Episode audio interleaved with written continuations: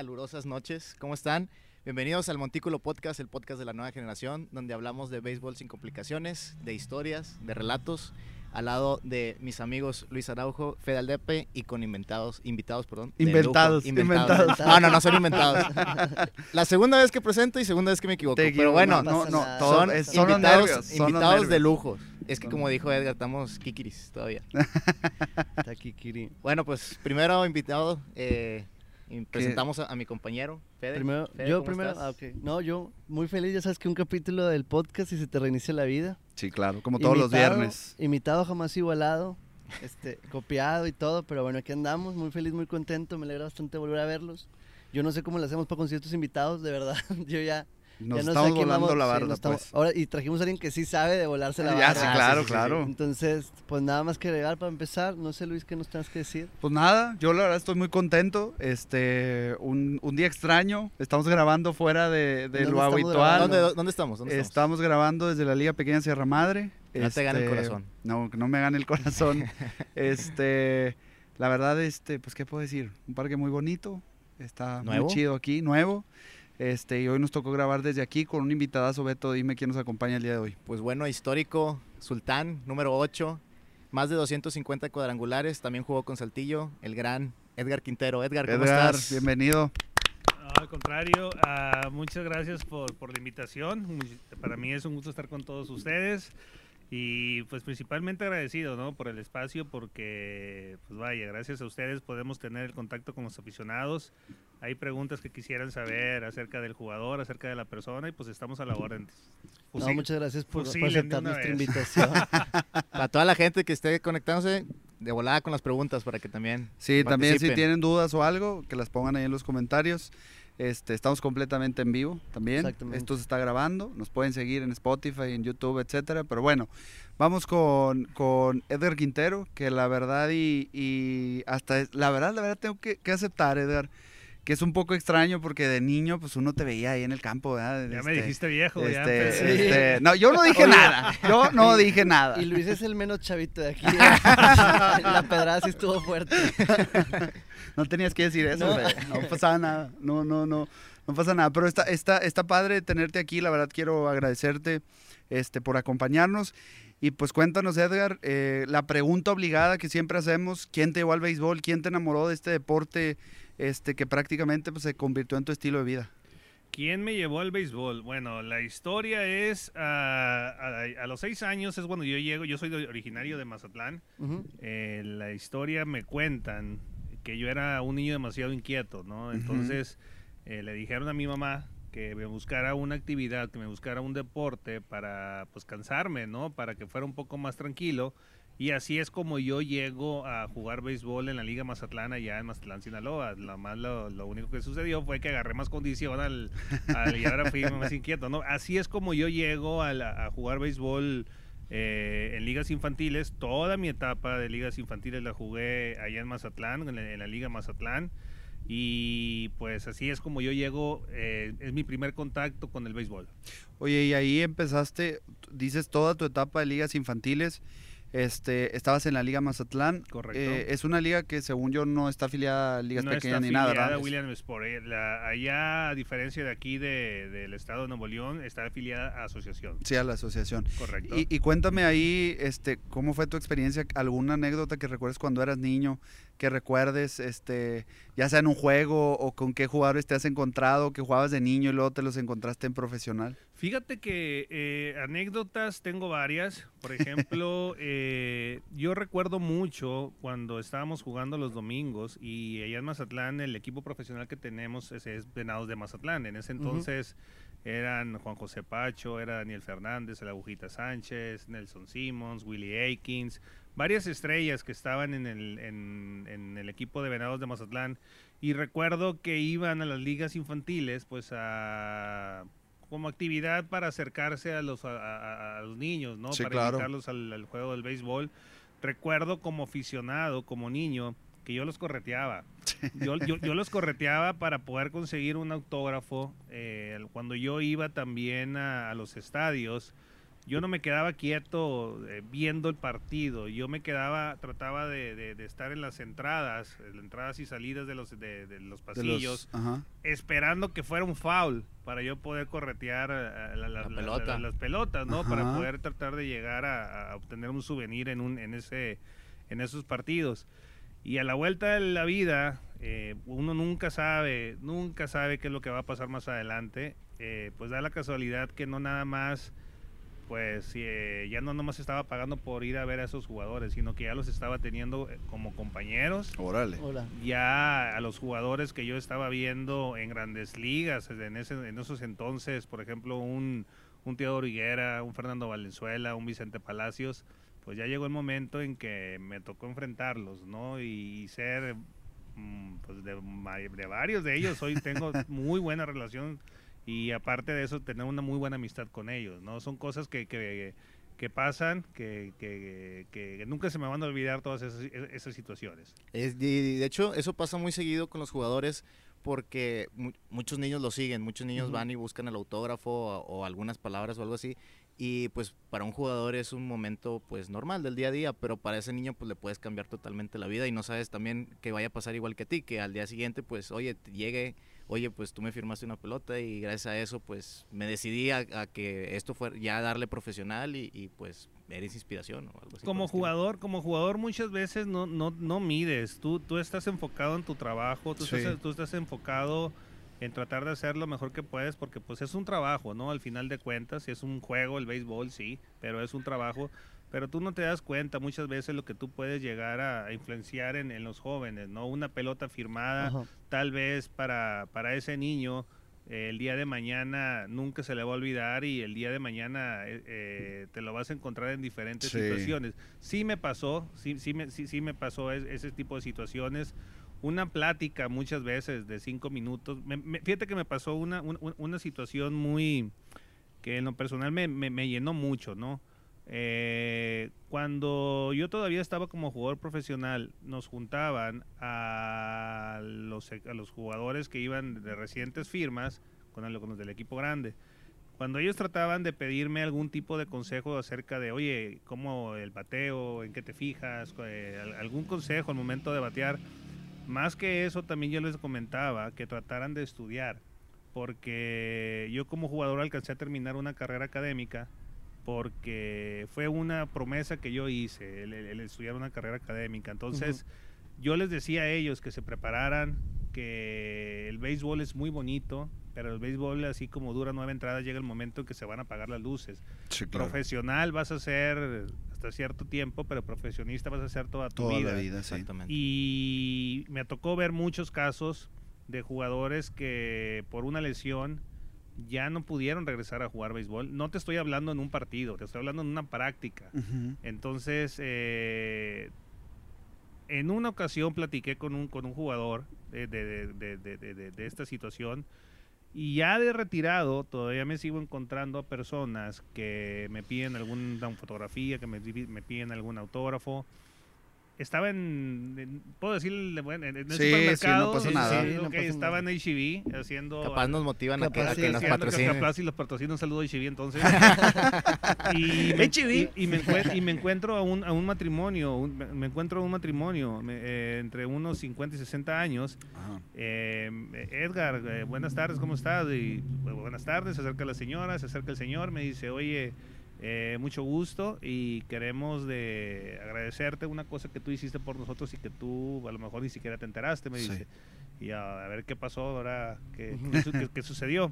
Resulta que eh, el- ellos tenían un hijo, o tienen un hijo, que estuvo firmado y nunca se le olvidó esa plática que yo tuve con él. El- precisamente eso, de que se preparara. Ajá. Ellos me preguntaban cómo era que yo había estudiado la carrera al mismo tiempo de, de- Sí. de- desde co- como era como jugador. Y yo les dije, o sea, prepárense porque esto no sabes qué es lo que va a pasar. El, el béisbol es muy bonito, pero no sabes cuánto tiempo te va a durar, ¿no? Si tú, si tú estás preparado académicamente, lo vas a disfrutar más porque vas a sentir una tranquilidad de que en caso de que ya no puedas continuar, pues vas a poder ser alguien en, en- en la vida, ¿no? Oye, Lleg- perdón, sí, no, no, adelante. perdón que te interrumpa, pero ¿esa mentalidad la tuviste siempre? ¿O, O sea, un ¿desde tiempo niño? que te, que te dio así como el, oye, pero tengo que reflejar mi vida también en lo profesional y estudiar algo. Ok, sí, no.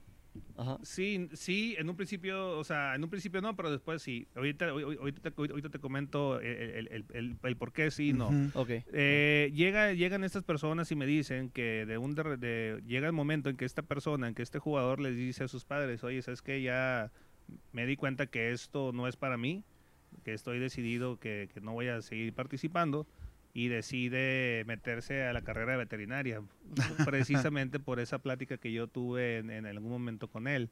Entonces, eh, para mí ver la cara de esos padres, eh, pues significó una alegría Claro. personal, Sí, sí, ¿no? sí. Es decir, como que uno menos, o sea, uno menos que no va a batallar, uno menos, o sea, y le- me acuerdo que les dije, me hubieran dicho antes, tengo un gatito que lo acabo de vacunar, o sea, Sí, sí, sí. entonces son, son, son cosas que, que, que, que me llenaron en lo personal y respondiendo a la pregunta, si fue, cómo fue que yo estudié o por qué estudié y si tenía pensado eso precisamente, al momento en que yo termino mi etapa como jugador de, de ligas infantiles, ya había jugado selecciones nacio- sele- selecciones municipales, estatales, nacionales, panamericanos, había jugado mundial. Oye, eh, pe- pe- perdón que te interrumpa Edgar, Sí. porque estábamos hablando ahorita de la etapa, esa precisamente esa etapa de tu, de tu, de ligas pequeñas, ¿no? Sí.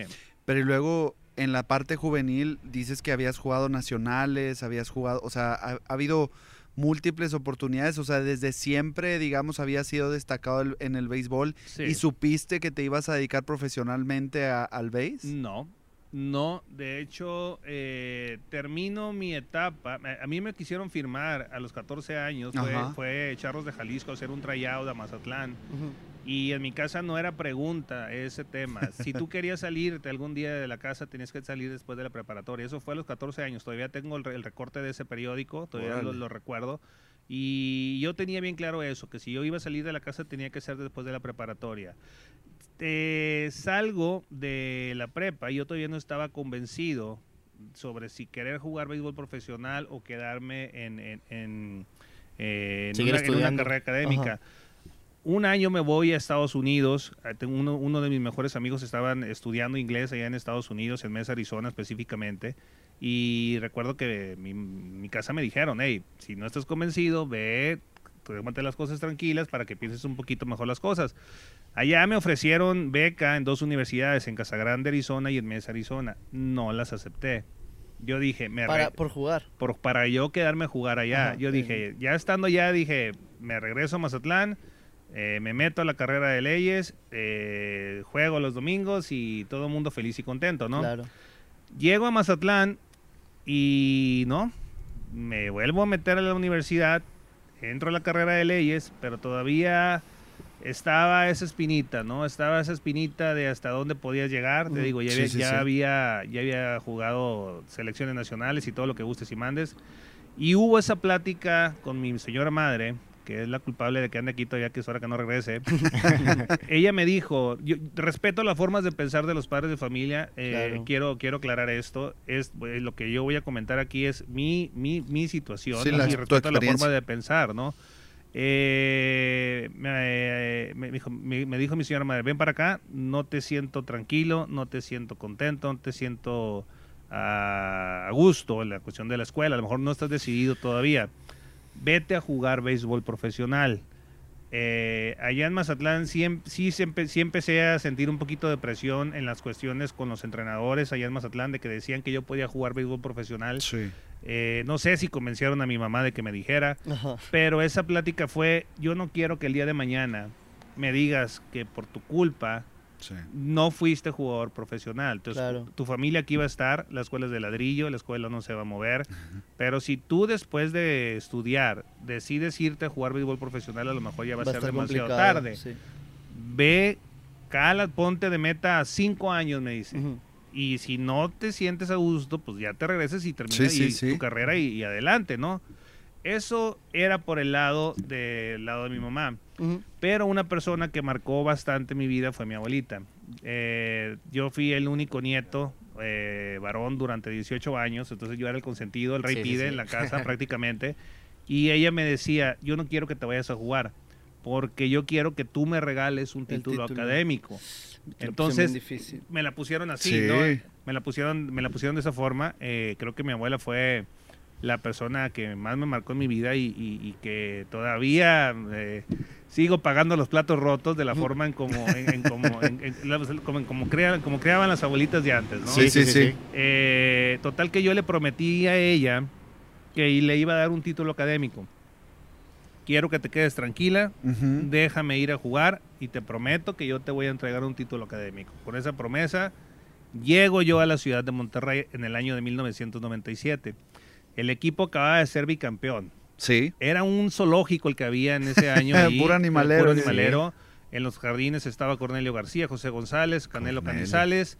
En la primera estaba Memo Velázquez, acababan de subir a Rubiel Durazo. ¿En dónde jugabas? Órale. O sea, no había una oportunidad realmente para jugar todos los días. Decides mandarme a la sucursal. Y yo dije, pues me vine a Monterrey con la, con la idea de jugar, pero pues no hay espacio para jugar definitivamente. Una de las cosas que yo siempre les comento a los jóvenes, siempre den el 100% en todo lo que estén haciendo, porque nunca sabes cuándo se te va a presentar la Sí, la oportunidad. oportunidad, claro. Cuando yo decía no voy a jugar en este equipo, da la casualidad que me mandan a la sucursal. Eh, me estaba yendo muy bien en sucursales, iba líder de anotadas, de producidas y segundos jonrones. Siempre bateaste. But Porque sí, platicabas ahorita que también pichabas. piché, pichaba, el, el- ¿cómo se llama? Pichaba en, en- en- en- en ligas juveniles, en, Ajá. en- en etapa amateur. Pero, eh, vaya, eh, el- Pues que es que- al momento de firmar, Ajá. me dijeron, tú vas a, tú vas a Sí, sí, batear. sí. O sea, Sí, sí, es que, no- es que creo que en- como en las ligas juveniles y en las... Sí. en las- Haces de en- todo. eh, sí, pues es- eres utility, pues. Sí, o sí. sea, te ponen a pichar y si eres caballito, pues todavía de, de más. hecho, en Mazatlán, como yo les comenté a ustedes fuera del aire, eh, yo jugaba por la Liga Mazatlán, yo pichaba, y por la Liga Muralla pichaba Walter Silva. Al momento de enfrentarnos, el que ganaba iba al, nacio- iba, iba al Nacional. O sea, entonces. Walter sí, Silva, ¿con qué liga estaba? Con la Liga Muralla. Con La Muralla, Con, la Liga ya. Muralla. Oye, ahí ¿Y en quién diría que al final los dos fueran históricos? Ya sé, No, y, y los dos fuimos roomies aquí en el, en el equipo de Sultanes. o sea, tenemos una amistad desde, desde, desde, desde ligas infantiles, ¿no? Entonces, regresando al tema, eh, a media temporada, precisamente del 97, se empieza a lastimar todo el mundo. Y me acuerdo que yo estaba jugando en Jerez, Zacatecas, y recibo la llamada de mi manejador y me dice, oye, ¿sabes qué? Eh, pues vas para el equipo grande, felicidades. Órale. O sea, lo que muchos jugadores tardan años en llegar, Ajá. Sí. de, más todavía con un equipo como acababa de llegar al equipo de Sultanes, eh, sí, es una, sí hay una de las cosas que puedo decir que uno, uno, uno puede decir que es malo, yo digo que es bueno, soy muy terco, soy muy aferrado, puro pero sí trato de, sí tra- trato, te digo, muchas veces sí me cuesta mucho de ser terco en cosas que me dejen, de ser cosas, eh, aferrado en cosas que, que, que me, que me dejen, ¿no? Creo que, es- bueno, sería más como ser constante, estar buscando la constante, oportunidad. constante. Sí, sí, sí. Ya le cambias, ya le, ya cambias, Sería más bonito. ya, ya le cambias la palabra, ¿no? Puedes ser terco en muchas cosas, pero si tú lo haces en una forma positiva, y pues ya tratas de ser un, un más disciplinado o más constante. Otra de las cosas que yo siempre dije, eh, en Mazatlán había mucho talento, había muchos jugadores que tal Pues vez tierra de peloteros sí, de toda la vida. Sí, Sí. sí, había jugadores que tenían más talento que yo, definitivamente, es una de las cosas que yo tengo que decir. La diferencia fue que yo fui más disciplinado que ellos, que yo quise El eso más debate. que ellos, exactamente. Eh, yo siempre pongo también, ahorita me toca dar unas pláticas en el Salón de la Fama, y yo es lo que yo le digo a los jóvenes, lo que yo les digo a los muchachos. Yo pongo mucho, por ejemplo, la, la fábula, el cuento, o lo que lo, como lo quieren llamar, de la liebre, de la liebre y la tortuga. Al momento de la carrera, la liebre tenía todo el talento para poder ganar esa carrera, pero se puso a dormir. La tortuga fue más disciplinada, paso a paso, y al final de cuentas, la disciplina venció al talento cuando el talento, cuando el talento no se forzó lo suficiente. Sí. Eso pasó en el béisbol. Eso, ese fue mi caso. Había jugadores que tenían más talento que yo, podían haber tenido más herramientas, como, como decimos en el ambiente del béisbol, pero pues yo fui más terco. Sí. Y eso fue una de las cosas que a mí me ayudó a jugar esa, esa cantidad de años. Edgar, ¿y, y cuál, cuál consideras para ti, o, o esa, esa, digamos, esa constancia, eh, que haya sido, digamos, que recuerdes, oye, pues yo me, levantaba más temprano, yo entrenaba, yo hacía horas extras en el entrenamiento, o yo, o simplemente era, oye, pues todas las oportunidades que tenga las voy a aprovechar independientemente de la cantidad que tenga, porque como dices, a lo mejor había otros que tenían más talento, pero decías, las poquitas oportunidades que llega a tener yo, o muchas o las que sea, pues las estoy aprovechando. ¿Había algo en específico que hicieras, que dijeras tú, en esto, aparte de ser disciplinado, eh, yo marco la diferencia, es decir, como te digo, porque hay muchos peloteros, como Edgar nos decía también, Edgar González, en el capítulo anterior, decía, oye, pues yo me levantaba más temprano, yo hacía esto, yo corría, yo, Sí. ¿sabes? Entonces había algo tú que, que, que, que dijeras tú, oye, pues a mí me costó estar donde estoy y ser lo que soy gracias a la disciplina esa que tuve o esto extra que hice cuando estaba joven, ¿no? Mira, el llegar a Sultanes de Monterrey me lo pusieron bien claro desde un principio. Tú quieres jugar o quieres pertenecer a una organización como Sultanes de Monterrey, vas a tener que trabajar el doble si tú quieres un puesto aquí. ¿Por qué? Porque las posiciones que en las que yo jugaba, que vendrían siendo en los jardines o en las Sí. primeras bases, eran posiciones de extranjeros muchas veces. Ujú. Una vez me trajeron hasta Pete Incaviglia. Entonces, Sí. entonces, ¿cómo ibas a jugar? En- ento- Entonces, me recu- Hace- bueno. re- recuerdo esos consejos que me dijeron. Si tú quieres jugar algún día titular, vas a tener que hacer el doble Sí, sí, de lo que esté haciendo un extranjero para que se olviden de esa posición y ya te dejen en paz en, en en- en esa situación. Te digo, dentro de, de las cosas, trataba de ir al gimnasio, trataba de no meterme en problemas, trataba de, de- de, pues vaya, de hacer las cosas bien. Ya estaba fuera de mi casa, ya no estaba en ciertas fechas importantes, ya no estaba en mi cumpleaños. De hecho, ahorita con, con mi familia llegó, llegó un punto, fíjate, fíjate hasta, hasta, hasta qué, hasta qué punto te cambia la vida cuando tú Sí. realmente quieres hacer una cosa. Yo cumplo años el 9 de agosto y la familia, de este, mi familia que yo tengo aquí en Monterrey, eh, hacen fiesta por todos, ¿no? Entonces, el, el 9 de agosto normalmente eran, eran fechas de playoff. Sí, Yo sí, sí. estaba concentrado en playoff. Yo no te- era demasiado el estrés que manejaba que total decidí, de un Leo. decidimos, sí, sí, sí, soy Leo además, que total que llegamos a un punto de que sabes qué, paz para todo mundo, Ajá. en vez de celebrar mi cumpleaños en agosto lo vamos a celebrar en febrero, porque en febrero no, hasta, ese punto, o sea, sí, no había de, temporada. de- de lo, de- de- de lo que te comprometes, ¿no? Con, con- con esa situación. Eh, me faltó hacer cosas que me hubiera gustado eh, hacer. Me hubiera gustado haberme preparado todavía más físicamente. Me hubiera eh, gustado también tener un, eh, un más apoyo en cuestiones de guía, porque muchas cosas las aprendes a, Sí, a- golpes, a- ¿no? tú Exactamente, exactamente. Y, y te voy a poner un caso, por ejemplo, un Cornelio García, un Jack Pierce. Cuando, cuando ellos llegaron a, a ser coach de Sultanes de Monterrey, yo, yo, yo recuerdo que lo dije, o sea, lo mejor que hicieron estos hombres, aparte de, eh, por ejemplo, en el caso de Cornelio, aparte de ser gran padre de familia, aparte de, de- de ser un gran jugador, lo mejor que hizo en su vida fue batear. Mínimo, una gripa se me tiene que pegar de él, dije yo. O Sí, sea, sí, sí, sí, claro. tengo, tengo, eh, tengo la fortuna de- de ser, somos compadres, Cornelio y yo, y en, el, en los dos años que, que tuve, que yo los tuve como coach de bateo, eh, pegué 60 jonrones en dos años. Wow. Fue la diferencia, pero es precisamente por eso, porque muchas veces esa guía te ayuda, muchas veces es más benéfico, te va a hacer más efecto, vas a tener mejores resultados. Una plática que te calme, una plática que te haga reflexionar las cosas de cinco minutos a que estés media hora debajo del sol haciendo swing y nomás cansando. Sí, sí, sí. Sí, sí, sí. Sí. Entonces, Sí, pues una cosa es la mente, otra es el- el trabajo Exactamente, exactamente. Son cosas que, que- que te digo, me pasaron y que yo trato de, de transmitirlas a, a los jóvenes cuando me preguntan, oye, pues, ¿cuál fue tu éxito? ¿no? O, o por qué duraste tanto tiempo jugando? Sí. O por estas situaciones. También otra cosa que a mí me ayudó mucho fue la escuela. La escuela te cambia, te cambia la mente. La, escu- la escuela te cambia la mente Te forma una disciplina. te pone una disciplina precisamente. ¿Cómo estudiaba yo la escuela? A las 7 de la mañana, un regaderazo. Me iba a la escuela, eh, salía a las 12, Ajá. llegaba, comía, me dormía. eh, iba a entrenar en la tarde y jugaba en la noche con el equipo de Sultanes. Cuando salíamos, eh, pues veía de, de, de dónde a dónde era lo que íbamos a, a- a estudiar. Eh, inclusive con los exámenes me daban la oportunidad a veces de presentarlos antes o de, o de presentarlos al momento que yo llegara. O sea, forma había de estudiar. Había Habí- flexibilidad. Había flexibilidad, exactamente. Había gente que me decía que no iba a poder hacer las dos cosas, que no iba a poder ser jugador profesional y que no iba a poder estudiar.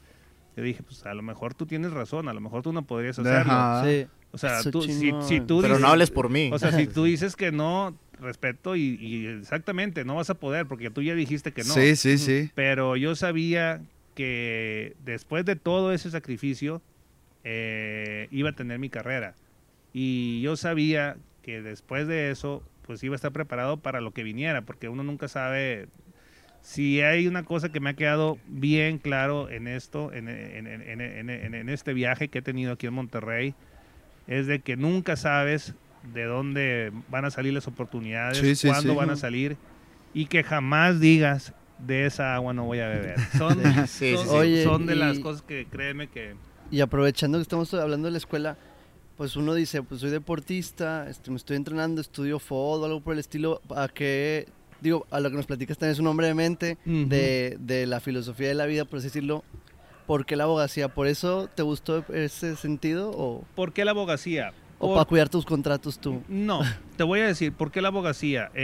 Allá en Sinaloa, allá en Mazatlán, toda mi familia tenía que ver con el Poder Judicial en juzgados, sí, allá sí. En, en- en Sinaloa, ¿no? Entonces, yo dije, cuando yo iba a platicar, dije, le dije, oye, mamá, es que no sé qué estudiar todavía. Me dice, mira, si estudias abogado, tienes, vas a tener buenos maestros, vas a tener un espacio, alguien que cuando tú te gradúes vas a, te va a abrir una puerta. Porque Ajá. muchas veces tú puedes estudiar una carrera y ejerces todo menos eso porque no Sí. te abren una oportunidad. Entonces tú Sí. dices, yo la estudié y soy bueno en esto y saqué buenas calificaciones y saqué excelencia, sí, pero no tienes muchas veces, Ujú. llámese mal la, la palabra, la palanca o la persona que te dé la oportunidad Sí, de sí, entrar. Entonces, eh, por eso fue que yo estudié eh, la carrera de leyes en Mazatlán, yo pensando en quedarme en Mazatlán y tener un- una, una área laboral al momento de yo terminar. Después, cuando termino mi carrera, eh, no se estaban presentando las oportunidades de jugar con Sultanes de Monterrey todavía todos los, a- todo- todos los días. Yo tardé siete años para poder jugar con Monterrey todos los años. Sí. O sea, ¿Acabaste de estudiar primero? Eh, yo, yo, jugando, jugando, no, jugando estudié. Ok. Y era una de las cosas que yo quería hacer. eh, yo quería terminar mi carrera como jugador. Yo no quería salirme y después seguir estudiando. Yo quería hacer, ya. hacerlo como jugador precisamente para mostrar que sí se podía. Sí, sí, sí. En ese entonces, creo que de los de toda la liga mexicana no llegábamos ni siquiera a ocho jugadores que teníamos una carrera profesional. Y, Sí. De hecho, lo y te veníamos lo- y- y te platicando. lo puedo nombrar. Eh, José Cobos es ingeniero. Leo Rodríguez es ingeniero. Fernando Ríos estudió para chef. Yo estaba para licenciado en ciencias jurídicas y los demás no sé quiénes habrán sido. O sea, estás Sí, hablando... Eran contados, eran- ¿sabes? Eran contados, exactamente. Entonces yo quería hacerlo como jugador para demostrar que sí se podía. Que, Sí, claro. que- que sí- que sí se podía. Para mí fue muy importante hacerlo como jugador. Entonces, voy a lo mismo. Cuando ya termino mi carrera, créeme que me quito una piedra de encima, porque yo sabía que si el día de mañana yo me llegaba a lastimar, yo podía trabajar en alguna otra Sí, situación ejercer o- tu o- carrera. o poder o poder valerme en algo, ¿no? Después el béisbol mm, se me fueron dando los resultados, Ajá. los números se fueron dando y ya fue que al final de cuentas terminé, terminé mi carrera como jugador. Pero dije yo, bueno, ¿qué puedo hacer con esto que ya tengo? Des- para tú, po- si te, te tienes que estar en las cuestiones de abogacía, pues tienes que estar metido en los juzgados definitivamente por las Sí. actualizaciones Sí, y todo sí, lo que gustes y mandes, ¿no? Ujú. ¿Por qué también estudié abogado? Y tengo que decirlo también, es- es- es una situación. No tiene física, ni química, ni matemáticas. ¿no? O sea, también, también, también. chequé el plan de estudio. O sea, No, pues es que Por eso también estudiamos siendo- comunicación nosotros. o- Ajá, o- o sea, o siendo bien honestos, ¿no? Cada, cada, cada quien tiene su fuerte y, y, pues bueno, ¿no? O sea, fue, fue- fue también otra cosa que, que- Claro. que- que me sirvió por esta situación. Oye, ¿y eres abogado con especialidad en o no tomaste No, nada? soy licenciado en ciencias jurídicas. Licenciado Ya en que ciencias ya, ya te piden ahora que si de, de matrimonios y familia. Bueno, es que- ya, ya te especializas Te especiali- tú, exacto. te especializas Sí. en Ah, laboral, en fiscal, en bla, bla, bla, bla, bla, ¿no? Se nota que somos de comunicación. Ah, no es cierto. Este, y luego, bueno, ya estando yo como jugador profesional, eh, bueno, ¿qué, qué, qué puedes hacer con lo, que, con lo que tienes? ¿Ya tienes una carrera profesional? Sí. Ahora ya mi tirada fue, tienes la experiencia como jugador, tienes la carrera como, como licenciado en ciencias jurídicas, ves situaciones civiles, contratos. Sí, apenas Entonces- te iba a decir eso, dije, bueno, pues a lo mejor puedes aprovechar y asesorar a algún compañero o representar jugadores. Aquí en México no hay representación de jugadores. Aquí los contratos los hacen precisamente los jugadores. Eh, A diferencia de Estados Unidos, tú vas con tu gerente y tratas de llegar a un arreglo. Recuerden que no es lo mismo vencer que convencer y es un ganar-ganar, porque así es el béisbol aquí Sí, en sí, México, sí. ¿no? Entonces, ya estando yo eh, con la carrera de leyes, a ver qué perfil es el que estoy llenando ahorita. Ya tengo el perfil de jugador, ya tengo el perfil de, de leyes, vamos a decirlo, en cuestiones civiles. Voy a tratar de estudiar una maestría en cuestión administrativa. ¿Para qué? Para redondear un poco más y buscar una gerencia deportiva dentro del béisbol profesional. Ok. O sea, ya, ya, ya, ya había cambiado mi, mi- mi- mi per- perspectiva. Al final de cuentas, por una cosa por otra, este, la vida me llevó a otras áreas y créeme que, que todo, todo esto, todo esto me ha servido bastante, te cambia el punto de vista, te cambia mucho las ideas. Por eso es lo que yo te digo, no sabes muchas veces de dónde va a brincar la liebre, vamos a decirlo, y, y nunca digas de esa agua no voy a beber. Pero eh, fue por eso que yo quise estudiar. Ya terminé mi carrera, tengo la oportunidad de entrar en medios de comunicación como analista, Ajá. tengo la oportunidad de entrar en televisión también como analista, entro a una universidad, ¿te puedo decir el nombre también? Sí, Sí, claro. adelante. Crea Universidad como director deportivo en Crea Universidad, donde precisamente ahora mi trabajo era conseguir becas para que jóvenes, des- eh, vamos a decir, no, que no tuvieran a lo mejor los recursos para estudiar en una, una universidad eh, privada, por medio del béisbol pudieran jugar. Wow. Entonces, era padre eso porque llegaba, por ejemplo, un joven y me decía, oye, es que el promedio no lo pude mantener. Ajá. ¿Por qué no lo pudiste mantener? Es que tuve que hacer esto, tuve que hacer lo otro. O sea, Ajá. yo le decía, es neta. o sea, yo jugando terminé una carrera. O sea, Sí. no me puedes decir. no- Y no- no- no me- profesional. y, y jugando profesional. o sea, no vengas a decirme con estas situaciones. Entonces, o sea, en el béisbol hay un lenguaje que se llama el lenguaje no escrito. Así como el famoso librito. claro. Sí. Sí. entonces, en, en esta área es precisamente igual, o sea, no vengas a decirme que no se puede, cuando ahora tú tienes más facilidades, tienes Sí, cuestiones de sí, sí, internet, sí. tienes esas cuestiones, entonces, por ahí iba más o menos esa situación. Como te digo, el béisbol te va a abrir muchas puertas, Ajá. pero si tú te preparas académicamente, vas a poder abrir esas puertas. Es como nos platicaba Toño. eh, pues Toño, a los que vieron el capítulo, y si no, pues lo pueden ver en Spotify. lo en- pueden escuchar. Spotify lo lo pueden escuchar. escuchan. Ah, perdón. Lo pueden ver también en Facebook.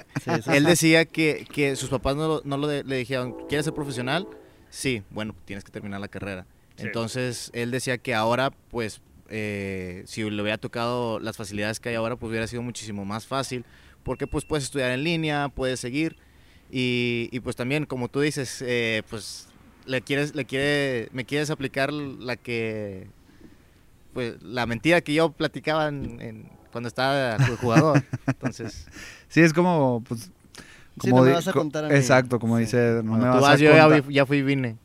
Oye, y luego hablabas de esta parte, oye, pues terminaste carrera, eh, eh, entraste a Sultanes y, y como dices tú, oye, de, de repente venía un extranjero, de repente, este, pues ahí había como ese, ese, mm, pues no ese problema, sino esa... Competencia. Sí, esa competencia interna que siempre hay en todos los equipos. Eh, luego, ¿cuándo empezaste a darte cuenta, Edgar, que, que la gente también te reconocía? Porque ese es un proceso con el que hablamos también eh, con los jugadores, tanto jóvenes como veteranos que nos han eh, visitado, que ¿cuándo te la empiezas a creer tú? O sea, cu- ¿cuándo comenzaste a darte cuenta que, que la cosa, las cosas que estabas haciendo, pues no cualquiera las podía hacer, ¿estás de acuerdo? Eh, no, no, no, estamos hablando con Edgar Quintero, ¿estás de acuerdo? Ya, ya, ya no, ya no es este, no voy a decir nombre de Sí, jugadores, no. ¿verdad? No, no es Obviamente, Juan pero, Pérez o pero Juan sí. González. Sí. O sea, creo, creo yo que definitivamente la carrera que has hecho pues es bastante destacable. Estás entre, entre los, eh, los jugadores con más cuadrangulares del club, este, incluso de la propia Liga Mexicana. Entonces, ¿cuándo empiezas tú a darte cuenta, a creértela pues como jugador? Si te dijera que todavía no me la creo, ¿me la crees? La es, verdad, es- no. es en serio, es en serio. Eh, sí sé que hice los números, pero para mí fue un trabajo. Para mí, para mí, e- e- e- eso fue un trabajo. Sí me pasaba muchas veces que yo bajaba y mucha gente quería autógrafos, quería, de hecho, muchos años en Sultanes de Monterrey fui la camisola más vendida, me lo dijeron las mismas personas de ahí de, de- de- De Sultanes. Sultanes, pero es hora, es hora, es, es hora que ahorita, si yo volteo y veo a ver esos números, te digo, y puedo, te, te los puedo decir, 1500 hits, 253 jorrones y casi mil carreras producidas. O sea, para mí era mi trabajo nunca, nunca me gustó. Hubo, hubo, hubo- una situación como, como, como jugadores, fíjate que me, que me, que me pasaba. Venía y, y, por ejemplo, bateaba un jonrón. Me tocó, de hecho, el jonrón más lejos que se ha dado aquí en el Estadio Monterrey me tocó darlo a mí. Cayó hasta la cancha de tenis, en el, hasta el centro tenístico. De este, y me decían los jugadores, oye, es que gózalo. Me decía, Ajá. ¿Por qué, por qué no? Y si tú te das cuenta en los videos, Sí, sí, hay, sí. Varios, hay varios videos en YouTube. Sí, pues yo, me acuerdo haber yo visto siempre, todavía. Yo siempre llego, llegaba a home, pisaba el home y yo me iba. Y, Ajá. y no hacía sí, sí. ningún zafarrancho, ninguna situación. ¿Por qué? No es mi, no, es- no es mi estilo. No es mi- vaya, esta, con esta frase te lo digo. Nunca me gustó ser la quinceañera de la fiesta Ya. nunca me gustó ser la quinceañera de la fiesta. porque No, nunca, no, no, no, no, no, no, no soy así. Sí, no es tu estilo, pues. No es mi estilo, no me gustó. Pero de las 15 rosas, tú eres el que llevaba la última. o sea, tenía sí, números, te- te- te- sí. tenía números importantes, de este, pero nunca me gustó ser la quinceañera de la fiesta. Y te lo digo, te lo juro, no me gusta jurar, te lo juro realmente. Siempre fui muy tranquilo, muy tranquilo en, en- en ese, en, en- en ese aspecto. Una vez platicando con, con Dani Espino, Ajá. Eh, me decía él que su papá, por ejemplo, pues do- todo el mundo sabe quién es don Héctor Espino. Sí, claro. Y es- eso sí es algo que puedo presumir, que solamente don Héctor Espino y yo somos los únicos jugadores que tenemos eh, más de 200 honrones en, el- en la historia de Sultanes Sí, de sí, Monterrey. sí. ¿Cuántos jugadores han, han pasado por el, por el equipo, no? Y que le pegan duro. Y o sea, figura. Y Ajá. decía, Sí. y decía don Héctor Espino, me dijo Dani en esta ocasión, decía, mira, por ejemplo, que venía un jugador y que pegaba un jonrón y daba todo esto y así. Y decía don Héctor, mira, lo que es estar acostumbrado a no dar jonrones, dice. El día que lo dan no hayan que hacer. Exacto. O sea, yo, voy a- yo veo, por ejemplo, el béisbol actual. Yo creo que se le ha perdido mucho. Y es fue mi forma de pensar, independientemente de lo que piensen. Sí, sí, sí. eh, es un espacio, ¿no? Donde, donde, donde puedo opinar. Claro, eso. claro. es- es tu- tu Hay cosas en el béisbol actual que no estoy de acuerdo. Tanto show, tanto faramaya, Ajá. tanta... tan- el yo soy de la vieja escuela. Yo, soy, yo, Sí, sigo sí. siendo de la vieja escuela. Yo sigo diciendo que tienes que respetar el juego, tienes que respetar el béisbol. Al menos a mí, eh, los veteranos así me lo enseñaron. Sí, sí, sí. Así me lo enseñaron. Y yo me quedé con esa vieja escuela. Eh, hay cosas que, que, por ejemplo, veo y pegan un jonrón y es en un carnaval. Y yo así, como que, es neta. O sea, ya lo pegaste, córrelo. Ten. No. Vaya. Ten respeto a tu rival. Ten respeto al Sí. lanzador. Porque gracias a él, tú pudiste dar ese batazo también.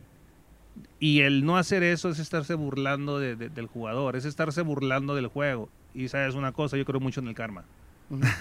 Tienes que respetar el béisbol, porque si no, el béisbol va a hacer que lo respetes. O sea, Sí, Sí. y también va mucho de la mano, por ejemplo, lo que dices, en el béisbol actual se utiliza mucho el joseo. Sí, el, aventar el bat Sí, o estar no. perreando o así. no. Entonces, también depende mucho de la situación del juego. Pon- ponle que lo puedes aceptar en un ju- eh, que sea la novena entrada y, y con, y gracias a ese jonrón ganaste. No, no puedes medir tu reacción. sí. Pero pues a lo mejor Sí, vas- porque te gana la emoción vas, también. perdiendo 9 a 0 y con ese jonrón te pusiste 9 a 1, pues tampoco no lo puedes Fíjate, celebrar así. eh, de todo lo pegué 253 jonrones y te puedo decir en dos ocasiones solamente, en tres ocasiones me quedé parado en home.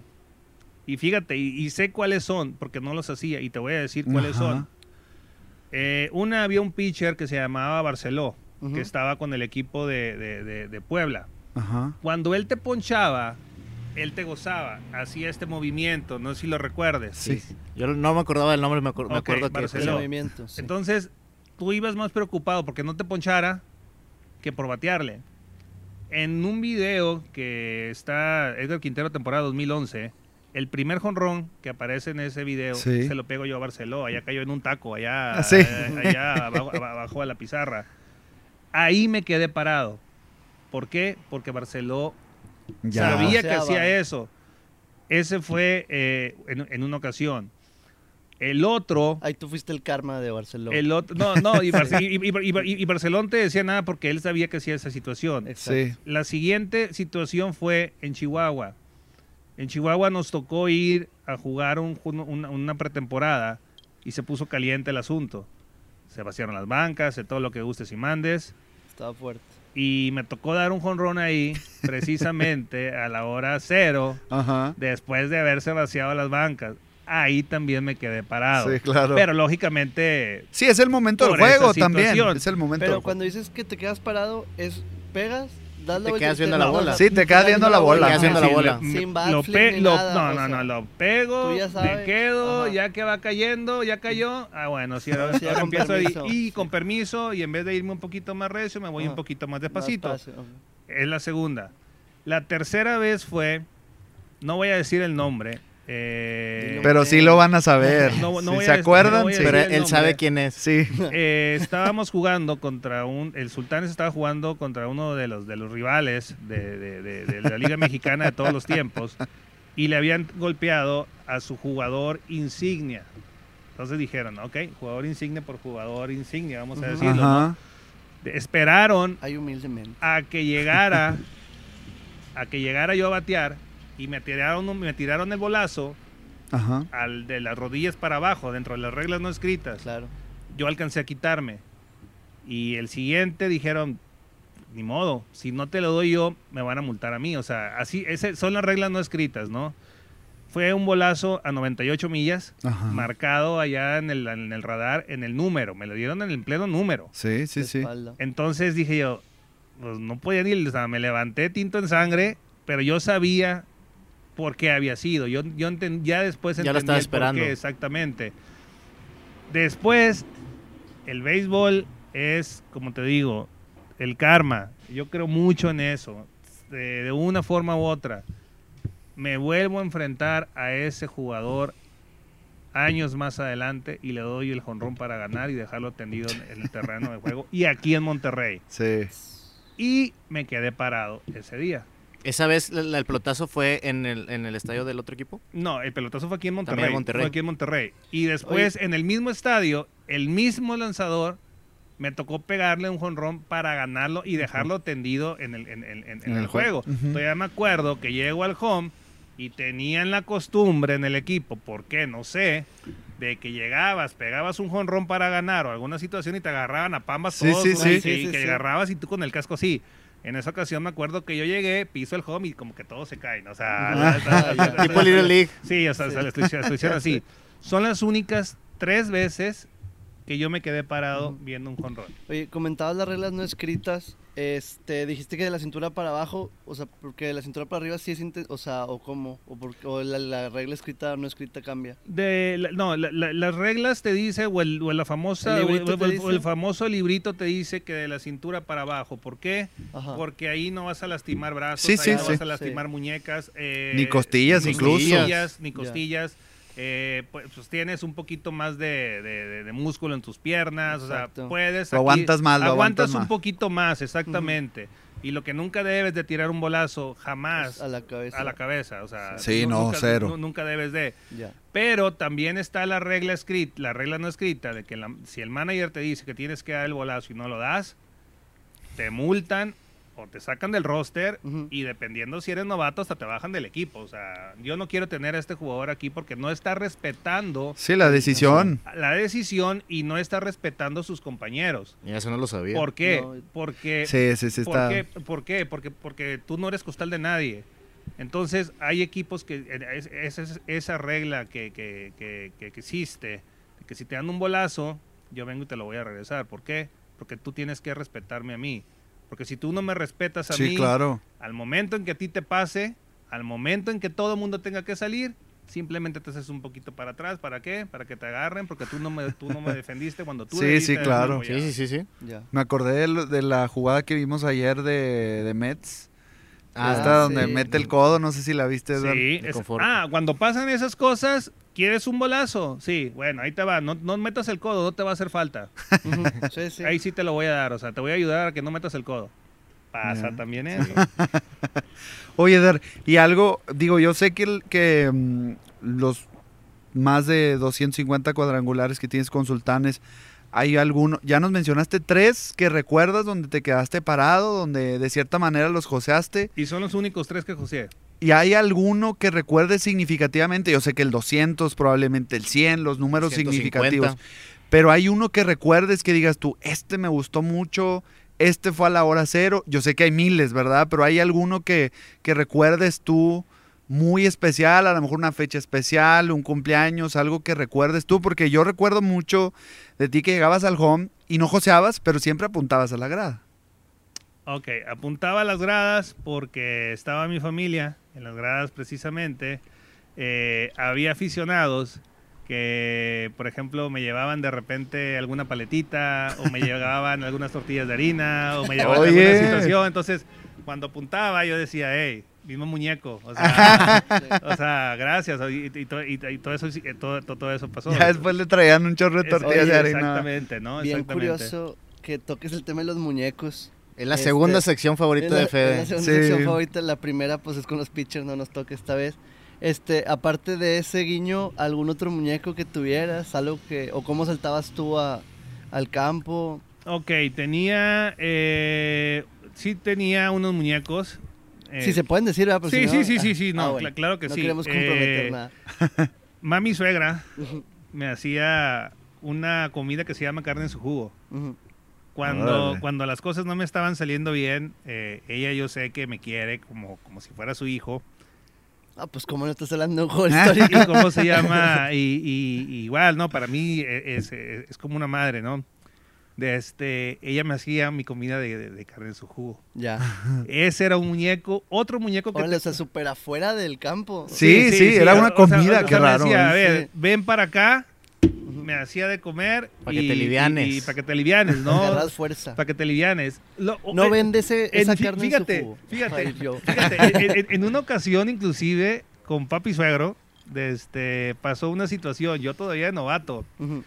Ese año creo que fue eh, empecé- fue cuando ya me empezaron a dejar a, a dejar jugar todos los todo- todos los años to- to- todo todo lo que vino siendo el playoff y, y me estaba yendo muy bien yo estaba de primer bat ese año eh, ese año yo estaba de primer bat con el equipo Sultanes y era mi primer playoff que me estaba yendo bien ya dejándome jugar como Sí. titular papi suegro tenía una camioneta Ford 8 cilindros verde yo le había llevado a que le diera mantenimiento al carrito que yo tenía y no salió a tiempo ese día. Tenía más cosas que arreglarle. Me dijo, él nunca me dijo Edgar, siempre me dijo licenciado. Me dijo, licenciado, llévese la camioneta. Y era su camioneta, o sea, Sí, créeme, sí, era créeme su que- bebé. Que, que era su bebé. Y lo bueno que en ese entonces no estaba tan cara la gasolina. No, la- no, ahí- ahí- allá voy. Pero ocho La cilindros, camioneta güey. era ocho cilindros. Sí. Eso fue en el primer juego del playoff. ganamos el primer playoff, ganamos el segundo playoff, o sea, se nos alargó el playoff Ajá. Y yo todavía pues ganaba poco, o sea, Ajá. créeme que lo que yo estaba ganando, yo, ya- yo quería que pasara, o sea, que, que, que, que llegáramos lejos, sí que ganáramos y todo lo que tú gustes y mandes, pero yo estaba más preocupado por, Por la entregar la gasolina. camioneta, por entregar la camioneta, porque era ocho cilindros, o sea, Sí, sí. y yo decía, pero es que es muñeco. De hecho, yo, yo me la llevé a Saltillo en una ocasión. Neta. O sea, yo decía, me va- si, me- si me va a salir, yo todavía ganaba poco. O sea, y, y- y eran, son, son de los pequeños muñecos que tenía. Sí tenía la carne, la carne en su jugo de mami suegra. También tenía una situación. Si tú vienes por Gonzalitos, o todavía no me aprendo las calles, ya estando aquí en Monterrey tantos años, bajando por Gonzalitos hay un puente donde vas a agarrar hacia Barragán o vas a agarrar hacia Nogalar o vas a sí, agarrar sí, sí. hacia... O hacia. Es Barragán, Nogalar y. ¿Qué más? El anillo. Ah, pues no. Sí, No, bueno, no. es ahí, Sí. pues. No, sí. no Galari, no, no Galari Ok, Barragán. ese, ok, ese Yo puente, también. ¿no? Entonces, si pasaba el tren, Ah, sí, por arriba, ya sé si cuál. pasaba el tren, tenía que levantar las manos y, pi- No. y pitar. Ah, claro. Sí, ¿En sí, serio? y ahorita, y lo acabamos de hacer. Aquí está, aquí, aquí está mi, mi cuñada, que es mi hermanita. Este, y lo acabamos de hacer. Le dije, hey, acaba de pasar, órale. Le dije, Peti, órale. Y, ¿En pitamos todo. serio? Te lo juro. Te lo juro. Eh, so- son de los, fueron, yo creo que fueron los únicos, los únicos muñecos que tuve. Los únicos muñecos que tuve, de este, no, no, no, no, no tuve otros muñecos, pero el que más me gustó, pues lógicamente la comida de mami suegra. Ujú. Oye, ¿qué, le- como dices tú, Fede, o sea, no, no, regularmente el jugador es algo Las que te mismas pone, medias. las mismas medias, No lavo que el si las suspensor, guanteles. ¿Sabes, sa- sabe- ¿Sabes que hay jugadores que pichan con... ca- Que, pi- me tocó ver, me tocó un, un jugador, y te puedo decir el nombre, eh, Roberto Ramírez, la metralleta Ramírez. sí. Sí. Ujú. Él pichaba con la cartera. Ah, caray. Ah, loco. Que- pichaba, él pichaba bueno. con la cartera. ¿Sabes cuál otro tenía también? Y, y- y lo hice. Soy un poquito despistado. Es, es- es al- es algo que, que- que no he podido todavía arreglar. Ajá. Y, y me daba mucho coraje cuando se terminaba el partido no encontrar la llave. Ya. Otro de los que agarré también como muñeco, pero precisamente por eso, jugar con la llave En el en pantalón. el pantalón. Porque yo sabía que ahí la iba a traer. Sí, sí, sí. El problema era cuando en una barrida se partía la llave. Entonces ahí sí como que sí te calaba un poco, ¿no? Pero, pero también jugaba con la, con la, con la llave. También jugaba con la llave. Eso, e- e- ese, ese era también el, el- otro, Órale. otro- otro muñeco que yo tenía también. Órale, o sea, está... Pues a lo mejor por eso le pegabas, para no pegarte con la llave. O sea, Ah, ya sé, cuadrangular, Pero- para no barrerte. No me barro y así llego. Ah, Exactamente, o sea, exactamente. Sí, digo, pe- pero sí, ahorita, por ejemplo, termino mi carrera. ¿Qué hubiera, qué hubiera hecho eh, o, o qué me hubiera gustado más hacer? Haberme preparado más, haberme cuidado más físicamente, haberme cuidado más mentalmente. Ajá. Traté, traté, cre- créeme que traté de no meterme en problemas, en, en- tratar de, de no meterme en problemas. Soy una persona muy tranquila, pero sí me hubiera gustado más prepararme mentalmente, mentalmente en cuestiones. Muchas veces tú dices, eh, es que tienes que pensar positivamente. ¿Qué es pensar positivamente? A ver, aquí me va a quedar un- el cheque de un millón de dólares. No, no es pensar, eso no es pensar positivo- claro. positivamente. Es meterle a tu, a tu mente las ideas que te van a sacar adelante. Por ejemplo, ahorita yo estoy dando unas pláticas a los jóvenes y yo les digo, aquí, la, aquí no hay una pastilla mágica, aquí no hay una pomada mágica. Esto se trata de disciplina. Sí. Si tú buscas la palabra disciplina en un, en un diccionario, no sé qué te va a decir. En lo que yo te voy a decir es disciplina es hacer lo que tienes que hacer cuando no tienes ganas de hacerlo. ¿Por qué? Porque no todos los días vas a andar motivado. Sí, sí, Pero si tú eres una persona disciplinada, lo vas a hacer. vas a hacerlo.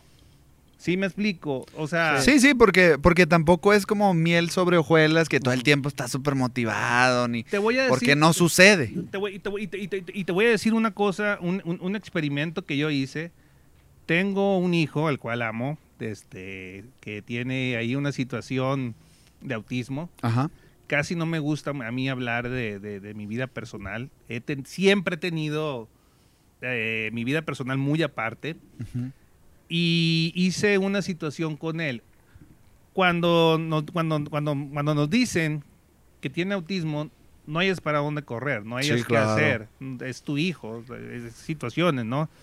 Y una de las cosas que a mí me recomendaron, me dijeron, siempre ten su autoestima arriba, porque él va, se va a dar cuenta que el día de mañana no va a poder hacer lo mismo que otros niños Ujú. Pero en lo que él sea bueno, él los va a superar. Sí. Entonces, ahorita que estamos fuera de, de- de- de clases, vamos a decirlo, fuera de las aulas, donde en la sala era cuarto A y en el cuarto era quinto B, hice, hice, unas, hice, hice, hice una, una, una situación. Yo les ponía, independientemente de su tarea, yo les ponía unas, una- unas planas con multiplicaciones, con sumas y con restas, independientemente de lo que ellos les pusieran. Sí, sí, sí. Pero empezaron ellos también a tener una letra de doctor que no entendían nada. Ajá. Entonces imprimí unas hojas, doble raya, y en, en- en- en una parte yo les puse, por ejemplo, su nombre completo, Ajá. ¿ok? Y en la parte de atrás yo les puse, yo soy campeón, yo puedo. Que me hicieran la plana todos los días. Eh, para no ponértela tan larga, él tenía situaciones motrices. Sí. Él le gusta mucho patinar. Después del Salón de la Fama, nos vamos al Parque Fundidora Sí, a al, pa- patinar. al patinar, al patinadero que está ahí. Este. ¿Sobre hielo? o Sí, sobre hielo, no, ¿no? no, pat- no, patines, patines. De ruedas. Patines de ruedas, sí. Ya. Ya. Eh, aquí mi cuñada y, y- y mi cuñado le- le- le- les amaneció unas ruedas con, con luces para que más se Ajá. motivaran todavía. Y llega el momento en que toda esa motivación llega al sol y dice, papi, yo puedo. Órale. Entonces, cuando me dijo eso, yo me quedé, órale, o sea, meter esos chips. Sí, claro.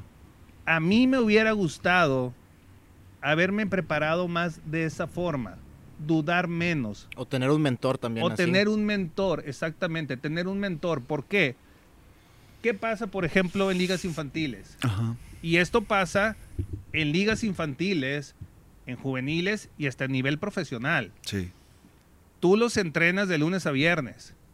Tú tienes los instructores y muchas veces los instructores son los mismos padres de familia Sí, sí, sí. que tratan de enseñarlo a como A como pueden. ellos, sí, sí, a como ellos saben pueden. también. ¿ok? Los enseñas a ganar, pero no los enseñas a perder. Que eso está lo complicado. ¿A qué me refiero que no los enseñas a perder? A que cómo canalizan esas emociones. Cómo esa desmotivación la puedes agarrar tú como puente para hacer las cosas claro. mejor. ¿Sí me explico? Sí, sí, sí. No, es, es- es una de las cosas en las que estamos trabajando ahorita en el Salón de la Fama, eh, por medio de las pláticas que yo estoy dando a nivel nacional, y es precisamente lo que yo, esas pláticas yo las hablo con los padres de familia, las hablo con los entrenadores. Sí, sí, he visto que, que has hecho, por ejemplo, hace poquito vi creo que con la Liga Beto Ávila de Veracruz. Eh, Este, eh, hemos tenido ligas con Veracruz, con Tamaulipas, con Sinaloa, con Mérida, con Sonora. Hemos, tenido, hemos atendido a fácilmente a más de 1.500 niños. Órale.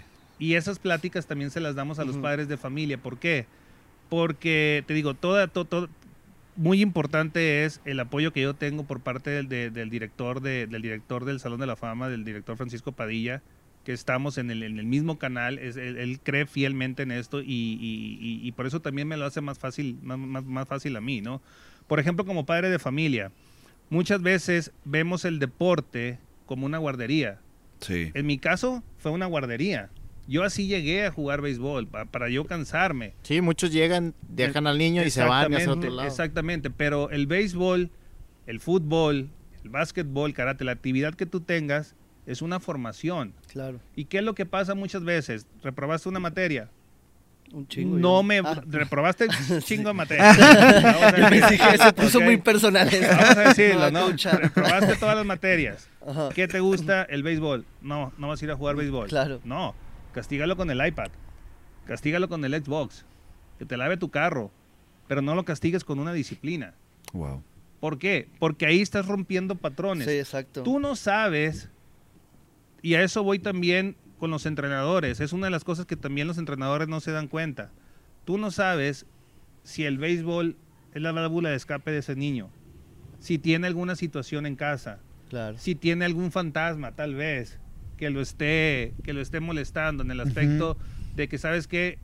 Aquí yo me olvido de lo que estoy pasando, de desmotivaciones, de situaciones que puedan estar pasando. Por eso los entrenadores también muchas veces fungen como figuras paternas. Eso es una cosa que hace falta que se aplique también en cuestiones de ligas infantiles y que en el Salón de la Fama estamos haciendo toda esa situación, te digo, porque los enseñan a ganar, pero muy importante, no los enseñan a perder. Y eso es y eso pasa Sí. y eso pasa hasta en Grandes Ligas. Sí, los profesionales no Eh, hasta- pero- eh, hasta en Grandes Ligas. Alex Rodríguez, si mal no estoy, cuando recién firma su contrato de 300 millones, Sí. él tuvo que agarrar a un psicólogo para saber qué hacer exactamente con esa fama. ¿Cuántos jugadores hemos visto en Estados Unidos, y con todo respeto, que han ganado grandes contratos y, y lo que ha pasado con ellos en sus ¿Se vidas? pierden? Se pierden, ¿por qué? Sí. Porque no están, no están no están preparados. preparados. para eso. Oye, a propósito, este, quiero mandar un saludo a todos los que están comentando. Estamos leyendo preguntas y comentarios. Y ahorita que hablaste de coach y disciplina, pregunta Ma- Martín Vargas, un saludo bien grande. De hecho, ahorita le Saludos. está luchando contra el bicho. Un, un saludo y mucha fuerza. Ánimo, ánimo. Ánimo, ánimo. Ya va para afuera. Eh, ¿Algún coach fue determinante en tu vida para no perder esa disciplina y tirar la toalla antes de pues, lograr todas tus metas? Jack Pierce, Cornelio García y Chico Rodríguez. ¿Por Súper alguna claro. razón en específico? Ah, Chico Rodríguez platicaba mucho conmigo, platicaba mucho conmigo. eh, fue alguien que me ayudó bastante en los principios de mi carrera. Ya después él sale, eh, fue, fue mi manager en otros equipos. Eh, Jack Pierce, lo que él me decía, yo sé lo que tú puedes dar, tú sabes lo que tienes que hacer. Cuando Ujú. las cosas no te, estés- no te estén saliendo, quédate en tu mundo, no escuches comentarios, quédate en tu mundo, tú sabes lo que tú tienes que hacer. Una de las cosas que yo hacía como jugador, o que no hacía como jugador, era checar la prensa. No checaba. No me gustaba ver periódicos, no me gustaba ver eh, televisión referente al trabajo de uno. Porque si es bueno, te lo puedes creer. Y si es malo, También. Sí. también, te lo También. puedes creer. Entonces, tú sabías lo que tenías que hacer, los ajustes que tú tenías que hacer. Hubo un año, que te lo juro, las, hubo, hubo una temporada muy complicada para mí. No me salía nada. No me salía nada, no me salía nada. Llegó el momento, te lo juro, que llegué al dogout, llegué al vestidor, me quité los spikes y con todo y uniforme, con todo y gorra, me metí a bañar con todo y uniforme. De que ya no sabía qué hacer, de que ya no sabía qué... A eso voy precisamente. Tienes que enseñarte a canalizar todo ese, ese tipo de situaciones. ¿Qué hice? Pedí consejos a personas que ya habían pasado por esas situaciones. Ajá. Y, y sí me funcionaron. Y te voy a decir una cosa. Llegué a utilizar la terapia por hipnosis Órale. y me funcionó. Wow. Nada más que no lo dije en su momento Sí. porque ah, ¿a poco va a estar yendo para eso? Ey, es que este es débil mentalmente. Sí, Sí, se, se sí, presta para sí. mil y una interpretación. Sí, de hecho, Pero para mí- hay, yo- hay yo- un yo- tabú yo- muy, muy sí, grande. hay un todavía, tabú. ya menos, pero Sí. todavía de que si vas al psicólogo, pues es porque Sí, está loco. o No, algo así. no. Y la verdad es que no. No, eh, lo utilicé de mi peor temporada que tuve. Llegué empezando playoff. Fue el año donde Miguel Flores fue el manager. Donde decían Miguel Flores y su kindergarten, ¿recuerdas? Eh, que yo sigo diciendo que Miguel Flores le, le- le debieron todavía de haber dado la oportunidad de seguir. Sí. Es muy buen manager, fue muy buen manager. Yo estoy súper agradecido con Miguel. de- le ten- es alguien que le tengo un aprecio muy importante porque fuimos compañeros, porque fue mi manager. Pero principalmente cuando a mí me dice la situación de Mateo, ya dije el nombre de mi hijo. este, cuando, Le ponemos un pip. Sí, cuando, lo- me dicen, cu- cuando me dicen eh, la situación de Mateo, lógicamente voy a lo mismo, no yo para dónde correr. Sí, claro. Yo recuerdo que Miguel me dijo, Bambi, ven, no te siento bien, no estás bien, quiero que agarres tus cosas, que te vayas a tu casa, ve con tu familia. Cuando estés bien, preséntate a entrenar. Wow. Ya había empezado la pretemporada, Mm. no podíamos hacer eso, o sea, no se podía hacer eso. Sí, sí, sí. Y Miguel Flores lo hizo. Es una cosa que nunca, nunca, nunca se me va a olvidar y, y créeme que súper agradecido con él y es una de las cosas por las que yo le tengo tanto aprecio a Miguel. De hecho, pues tú conoces, en el ejemplo de nosotros, conocemos al jugador, pero eso habla mucho de la persona. Sí, Sí. Es, Sí, un, digo- es, un, es un detalle que, que, que, por ejemplo, tú nunca lo vas a olvidar y habla mucho de que es una gran persona y que, y que es muy comprensivo de su parte, saber de que Sí. lo que te está pasando digo- es una, una situación ajena al terreno sí. de juego que ellos no pueden eh, arreglar. exactamente. Entonces, pues ve y... y- Sí, digo, porque pasa en cualquier ámbito de la vida, ¿no? En, el, pro- en lo profesional también. O sea, tener a una persona que en tu trabajo, en tu profesión, sea comprensivo a ese grado de decir, oye, ¿sabes qué? Yo te veo que no estás bien. Sí, Tómate tu tiempo sí, y dale, o sea, porque como dices, todavía esa parte mental eh, en un jugador, en un profesionista, en, no sabes lo que está pasando detrás de, sí. de, digamos, de esa fachada que hay de, como jugador. mucha gente como no- profesionista. mucha gente nomás cree que es llegar, uniformarse Sí. como cualquier No, hombre, domingo. no, hombre. No. sí. No, no, no. Muchas veces eh, hay, ca- hay, hay casos, hay casos muy complicados, familiares que están, por ejemplo, te lo digo, eh, el año que a mí me prestan a Saltillo fue, una, fue una- uno de los momentos más difíciles que en lo personal me tocó vivir. Eh, jamás me vi en, en el equipo de Zaraperos de Saltillo, era, era el odiado rival. Sí, sí, no, sí. no, Era, y- eh, y- era el odiado Y rival. como aficionado, también, sí, sí. como aficionado como también costó. aficionados Fue, fue, difícil. Nosotros, nosotros llegó un momento, te lo juro, las familias no podían ir al estadio. Las familias se tenían que quedar en el hotel de Saltillo porque no podían ir al estadio por la por cómo se ponía de, de- de- de caliente eh, el, Sí, el la- El ambiente. ambiente. El autobús de Sultanes hubo años en que no podía llegar a Saltillo. Yo me acuerdo, a, a sí. Ramos Arizpe y nos prestaban el autobús De de Zaraperos. Para, Para nosotros poder poder, llegar. llegar Sí, me allá. acuerdo, sí estaba difícil. Pero créeme que cuando se da la oportunidad de jugar con Zaraperos de Saltillo, fue una de las cosas eh, que puedo decirte, una de las bendiciones que el béisbol me dio. Jamás esperé esa respuesta por parte de la afición de Saltillo. Eh, en, el, en el último partido, cuando ya se termina todo, yo fui el último jugador en salir y viene un aficionado y me dice, Edgar, eh, ¿te puedo decir una cosa? Y yo, sí, ¿sabes qué? Te odiábamos. Y le dije. ¿Le puedo decir otra? Sí, yo también. Sí, claro. Este, Es ojalá, mutuo, ojalá, ojalá regreses el siguiente año. Y yo, ojalá pudiera. Eh, mi contrato pertenece a Sultanes. No sé qué es lo que va a pasar. Pero créanme que yo estoy agradecido con la afición de Saltillo por el trato que me dieron, por el arropo que me dieron cuando yo jugué con Zaraperos de Saltillo. Y, y fue, fue muy complicado, sí fue complicado el llegar, imagínate, después de 19 temporadas, 18, 19 temporadas con el uniforme de Sultanes, Sí. llegar y ver el uniforme eh, y decía el número 8 precisamente, con el uniforme de Zaraperos de Saltillo, yo veía el locker y yo todavía decía, neta. Sí. no, hecho- no, ¿Nunca te pasó algo así como, oye, me confundí esta vez porque estaba acostumbrado a irme para allá y luego ahora me fui para acá? No, es parte del béisbol. Como, como, como, como, como beisbolista profesional, tú, vaya, te imaginas una trayectoria, te imaginas una carrera, pero sí tienes que estar bien consciente que tienes que tener las maletas hechas. Es un- esto es un negocio eh, y así es, o sea... Y si es como en la película de Moneyball de, oye, mañana reportas con Saltillo. Así contigo es. Sí, hablaron. Así sea, es, así es. Y, y- y- y nosotros como jugadores, y, noso- y nosotros como jugadores eh, preferimos y así tal cual. Eh, hay- hay- en, de- en esa película Brad Pitt dice, dile las cosas como son, son jugadores profesionales. Sí. Yo prefiero un balazo que 20 machetazos. Dime las cosas sí, directo sí. y así son las cosas. O sea, como jugador tú prefieres que te hablen con esa Sin sinceridad. rodeos. ¿Y pero, que te, pero que te digan. Ajá. ¿Cuál fue la instancia de que te, te pasaban por contrato o, había rotación o qué pasó? Mm, simplemente Fue la decisión. eh, Fue decisión. Simplemente fue una decisión. Había una oportunidad de, de- de jugar con ellos, con Zaraperos de Saltillo. Aquí en, Mon- en Monterrey iba a estar un poco complicado ese año poder jugar. Yo un recuerdo era para que allá ibas a jugar todos los días. o sea, allá iba a jugar todos los días. Allá, de hecho, de hecho, fíjate una situación. Esto, esto, esto, es- esto casi no lo he contado, ¿no? En exclusiva. Eh, Esto casi no lo he contado. Eh, Me faltaban 11 hits, 7 jonrones para Ajá. llegar a los 250 y 11 hits. Eran números que estaban cerca de, de alcanzar antes de Sí. empezar esa temporada. Los más fáciles eran los, los- los hits, Los ¿no? hits, sí.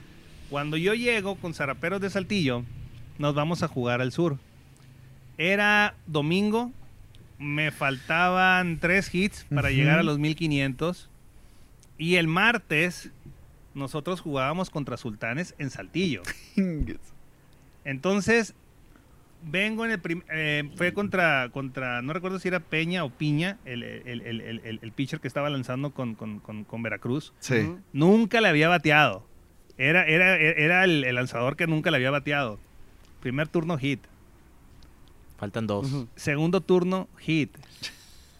Y me faltaban como tres turnos más todavía. Yo estaba como bateador designado. Créeme que el celular estaba suene y suene y suene y suene. Salte. Salte. Neta. Salte. Quiero que se lo des a Sultanes. Salte. Yo así como que, oye, pues no, espérame, o sea, estaba, est- estaba con esa situación, o sea, y yo así, no me voy a salir. O sea, yo, yo estoy jugando con Zaraperos de Saltillo. O sea, Pues ellos me pagan para que haga esto. para que yo Sí, haga sí, este sí. trabajo. Pero sí hubo aficionados de Sultanes que me estuvieron marcando y, no fueron unos. El celular realmente estuvo sonando, Ajá. esperando que no bateara, que ponchate, da un elevado. Sí, sí, sí. Ponchate, te ponchaste muchas veces aquí, tienes el récord de ponches aquí, no, que no te cuesta hacer nada ya. O sea, O sea, así como bateaste, también te exact- ponchaste. Exactamente. Sí, sí. Oye, pues viene el tercer turno, hit, Sí. 1500. ¿Y hubo una mención? Hubo una mención, hubo una mención allá en, en- en Veracruz, pero ¿a dónde vengo? Ya en el siguiente turno ya no batía hit. O sea, da cuenta que nomás Sí, batía en va, 500 sí, sí. y ahí vengo, ¿no? Vengo el martes a Saltillo, yo ya uniformado con el equipo de Zaraperos y estamos jugando contra el equipo de Sultanes. Ajá. Vengo a batear y hacen la mención ahí en el estadio y dicen, eh, queremos felicitar a Edgar Quintero por su hit 1500 eh, en el béisbol de Liga Mexicana, la, la, la, la. Voy a batear yo, imagínate lo que yo sentí o lo que pudieron también también sentido los aficionados, yo vestido con el uniforme de Zarapero, Sí. después de haber pegado el hit 1500 y vengo con ellos, estaba cachando Humberto Cota, El cotón. Me, dijo el, me dijo el- me recuerdo que me dijo Cotón, cabrón, perdón, Sí, no, Sí, no te no apures, te no te apures. apures. dijo, cabrón, mis respetos, salte, güey. Salte, cabrón. Me salí, me quité el casco, agradecí a los aficionados, vi a Agustín Murillo, vi a Ever Gómez, vi al equipo de Sultanes de Monterrey parado, aplaudiendo, Ajá. reconociendo eso, o sea, te quedas, güey, ay, güey, dices tú. Sí, claro. O sea, si tú me dices, son momentos que nunca se me van a obligar, nunca se me van a olvidar, nunca se me van a olvidar. Y, y- y- así es esto, así es el béisbol. Yo, yo sigo teniendo excelente relación con Sultanes, yo estoy agradecido, eh, tengo una gran amistad con la familia Mais, de este... Pero es el béisbol, así es Sí. el béisbol, así es el- Claro. pero son momentos, te digo, que, que, que, que a mí jamás se me van a olvidar y que yo creo que muchos aficionados tampoco, ¿no? Sí, porque son cosas que ni te pasan por la cabeza. Dicen, lo soñaste, pues es que la verdad ni se me ocurrió que me pasara eso. Exactamente. Y te voy a decir una cosa. El yo haber ido a Zaraperos de Saltillo, yo, yo te lo digo, para mí fue una bendición ir al equipo de Saltillo. Porque me hizo comprender muchas cosas, me hizo entender muchas cosas y me hizo más fácil todavía el decirle gracias al béisbol. Béisbol, gracias. Es hora que me siento tranquilo. Me siento eh, satisfecho con lo que yo he hecho. Yo recuerdo a Miguel cuando le, le- le digo la noticia a Miguel Flores. Sí, apenas te iba a preguntar eso, Edgar. O sea, ¿cuándo, ¿cuándo tomaste esa decisión de hasta aquí? Cuando tomé esa decisión, pasó un mes empezando la temporada, me había preparado muy bien físicamente, las cosas no se habían dado como yo, como yo quería. Ajá. Ya eh, no estaba la oportunidad de, de jugar todos los días aquí con el equipo de Sultanes. Eh, fue un mes complicado, voltear a ver el abanico en la noche muchas veces y, y- y no saber qué es lo que va a pasar. Y, y dije yo, ya, es- ya es momento Sí. ya es momento, tú sabes, tú sabes cuándo, cuándo es el momento. eh, y simplemente tomé la decisión. El, el haber ido yo a jugar a Saltillo me lo, me lo hizo más fácil, me hizo entender la situación, me hizo agradecerle al béisbol y decirle, béisbol, gracias. Entiendo que es el momento de irme, no me voy por una lesión, Sí, claro. a que el béisbol me muestre la cara, el lado feo del béisbol. El, el- el- el- ya no Sí, ya no poder también. el ya no poder también, el poder salirme caminando. Sí, por la puerta de enfrente, por la como puerta dice. de enfrente, exactamente. Yo recuerdo cuando le cuando cuando Miguel Flores eh, tuve esa plática con Miguel y yo le dije Miguel muchas gracias. Hasta aquí llegué. Bambi pero piénsala o sea yo yo yo yo o sea yo voy a yo voy a hacer o sea voy, a buscar la oportunidad de, de- acomodarte en cualquier equipo en una situación le dije Miguel y me acuerdo que le dije esas palabras si me buscan yo no estoy güey ya es una decisión que yo tomé, es una decisión que estoy en paz, que estoy, que puedo ir a la cama, que puedo poner mi cabeza en mi almohada y decir, béisbol, gracias. Gracias por las experiencias, gracias a los aficionados que de alguna forma u otra me apoyaron. Eh, di eh, el 100%. Si en alguna ocasión fallé, soy humano. Así pasa. Sí, De claro. este, si tú me, tú me dijiste ahorita que si estoy consciente de los números, no me trato de fijar en eso por la misma situación. Sí. Nunca me gustó ser la, la quinceañera de la No, fiesta. no te quita el sueño. No, no, no, no, nunca me gustó ser la... la, la, la quin- yo, e- esa es la palabra que yo digo. No me gusta ser la quinceañera de la fiesta. Wow. Y ahora, eh, campeonato del 2007, Edgar. ¿Cómo lo viviste? Increíble. Campeonato del 2007, recuerdo, en la última entrada íbamos ganando dos carreras por cero. Íbamos a un strike, el estadio parado totalmente. Yo me había- también me acuerdo no de ese me- momento. No me había tocado ser campeón con el equipo de Sí, Sultanes. sí, sí. Recuerdo, el estadio tenía capacidad de 27 mil personas, había 32 mil gentes Sí, ese sí, me acuerdo. Había gente en los pasillos. En súper el, nivel, todos en el parados. Sí. en el jardín izquierdo nosotros, nosotros teníamos la orden de jugar pegado a la barda Ajá. tratando de evitar un batazo extra base, un batazo que fuera segunda, el que pudiera llegar a segunda. Créeme que esa imagen, el no ver una sola escalera, el ver a toda la gente, es una cosa que nunca se me va a olvidar. Íbamos a un strike y Quincy Foster viene y vente Sí, cuadrangular. sí me acuerdo. 2 a 1. Sí Yo dije, no puede ser. O sea, el año, el, el año pasado acabamos de perder una final. Contra ellos mismos, contra contra ellos mismos. Y Dolió- también en extra innings, ¿verdad? Fue. Dolió, dolió, dolió. Créeme que, créeme, créeme que eso, esa final dolió mucho, mucho dolió esa final, dije yo, no puede ser. En el siguiente bateador viene Osvaldo Morejón, que había estado lastimado. Vi el swing que hizo Osvaldo Morejón, fue un elevado alto, eh, que se fue abriendo hacia el terreno de foul. Dije, Ajá. no te salgas tanto. Lo alcanzó a agarrar Mendy López. Ese batazo de Osvaldo Morejón, él peló ese, él peló ese batazo. Sí, El- sí, sí. El swing, que, el swing que él hizo Lo falló. lo falló. Era para empatar el juego. Sí, sí. Afortunadamente cayó el out 27. Ahí corrimos todo mundo al, al- al- al- al- al- a la loma. Recuerdo, nos tuvimos que meter rápido al. Era cuando al todavía la gente se podía meter. Era cuando la gente sí. se podía meter. Era, nos tuvimos que meter porque era demasiada gente. Sí, no hubiera salido. Yo- o sea, yo- no, yo- y, y estabas tú ahí, te querían quitar la, la- la- la camiseta, te querían quitar la Sí, muñequera, sí, sí te me querían- acuerdo. te querían quitar todo, o sea, y entiendes, o sea, habían pasado 10 años desde el último campeonato. Sí. Exacto. Eh, A por mí una, me quitaron por- mi bandera. por, por- una fue. cosa por otra no se había dado. Yo todavía veo ese video del 2007 y créeme que todavía se me enchina la piel. ese momento jamás se me va a olvidar a mí, jamás se me va a olvidar a mí ese momento. Y ahorita tú me preguntaste si tú- yo me acordaba de los jonrones. Ajá. Mm, De los jonrones tal vez me podría acordar de uno que otro. Te dije de los tres que me quedé parado. Sí. Pero si tú me dices cuál fue el batazo más importante en mi carrera, cuál fue el batazo que yo digo, el batazo más importante de mi carrera, fue precisamente en el tercer partido de la final del 2007. Ajá. Porque un año antes no salimos de Mérida. Allá perdimos los cuatro Sí, juegos. sí, me acuerdo. Mérida tenía una seguidilla de partidos ganados de playoff que no, podía, no, po- no podían ganarles en casa. En la sexta, séptima entrada, casa llena, 3 y 2, 2 out, un batazo hacia la banda contraria, entra Karim, en- en- entra Karim, entra Luis Alfonso y entra Mendy López.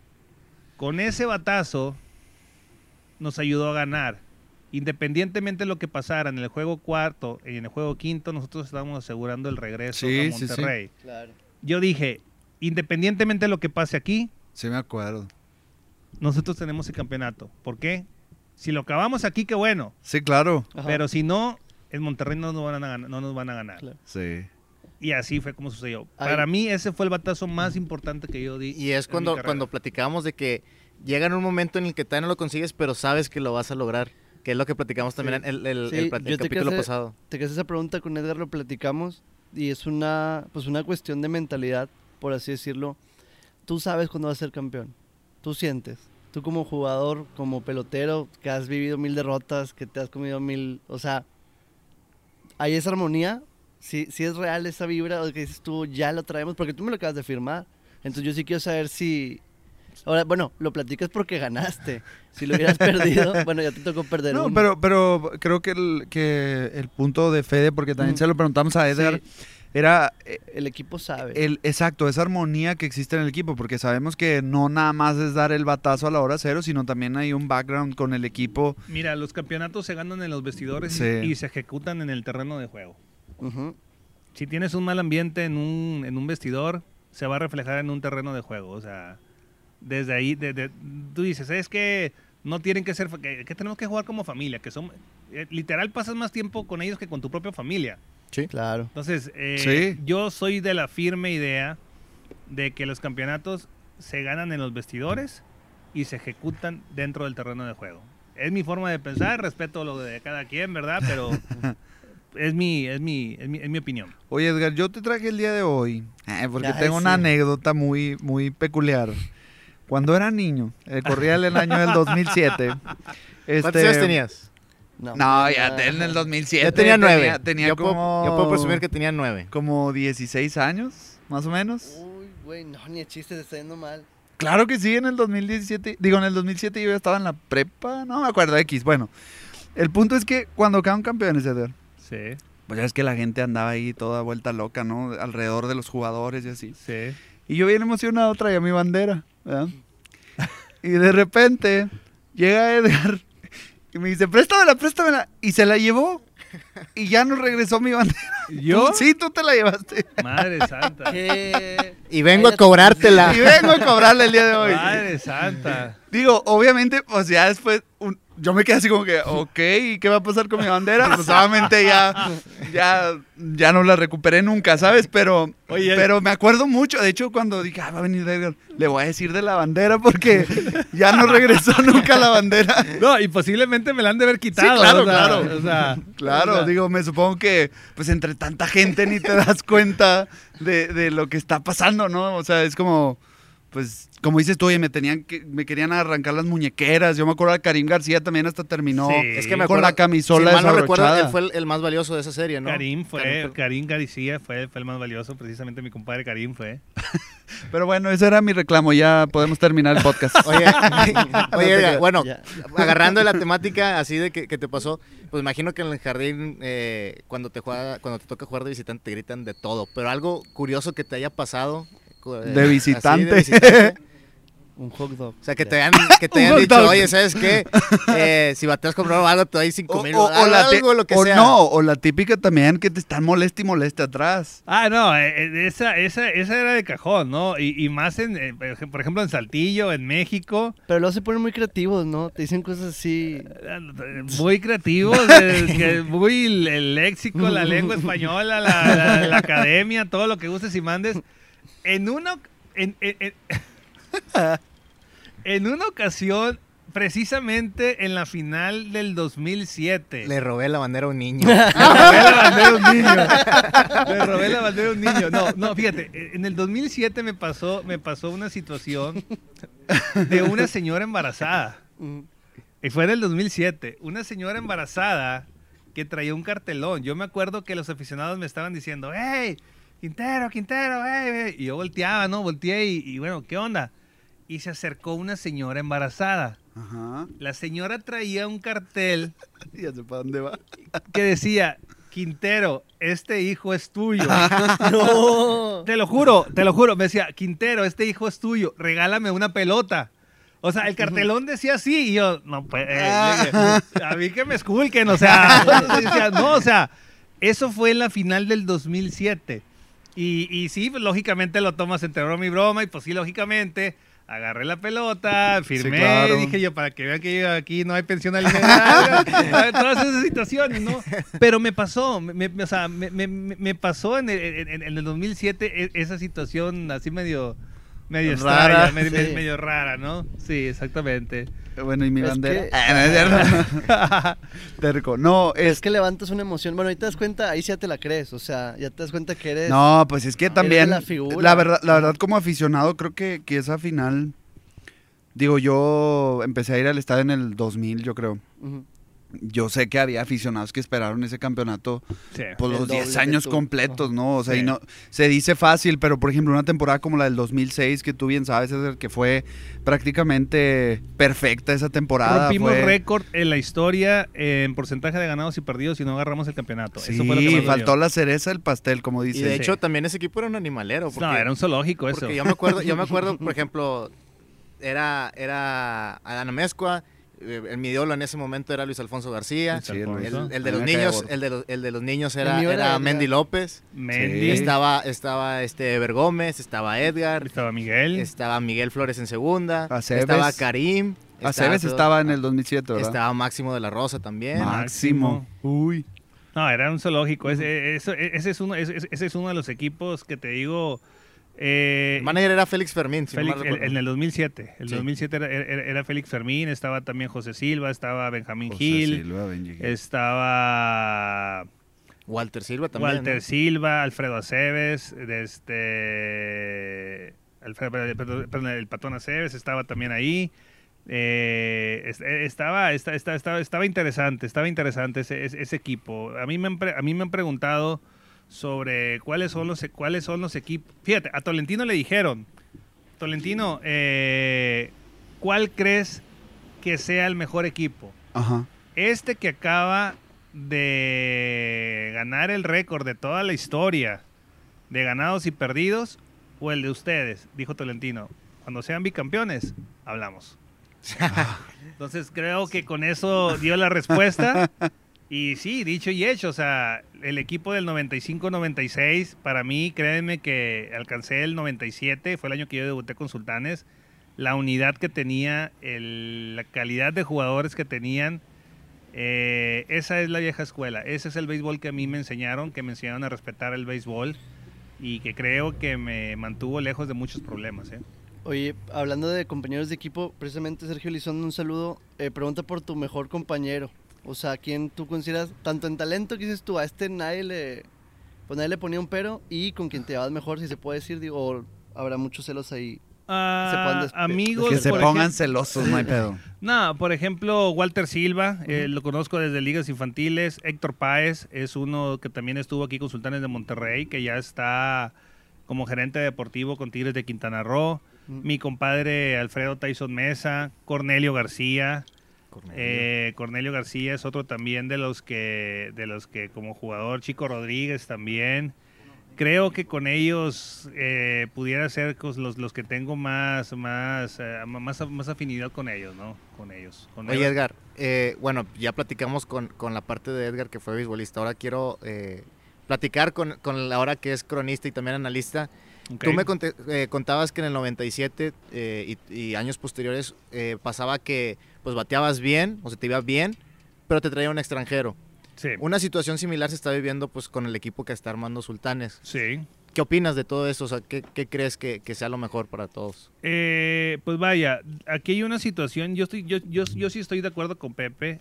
Eh, Pe- Pepe ha mencionado mucho eh, la cuestión, y, y con, y con todo respeto, en cuestiones de extranjero, cuestiones de mexicoamericanos, esta es la segunda vez que la liga, eh, que no hay una liga de desarrollo en la, en la situación de la Academia del Carmen.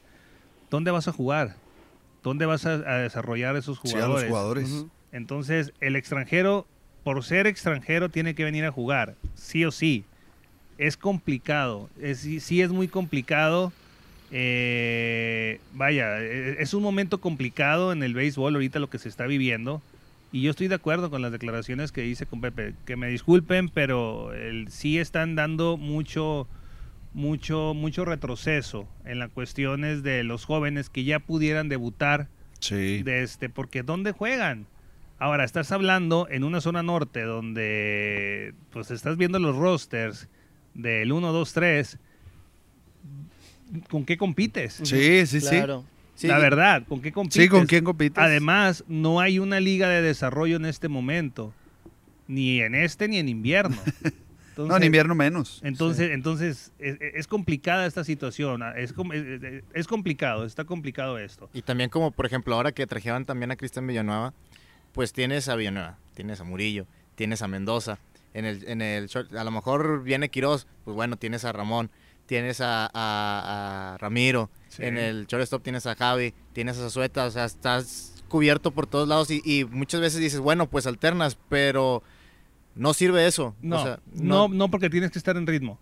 No porque en la banca no vas a agarrar el Claro. ritmo. Tú, Claro. tú ti- tú tienes que jugar. En la, en la- en la banca no, tú no te vas a hacer jugador. Tú tienes que estar jugando para que te puedas hacer jugador.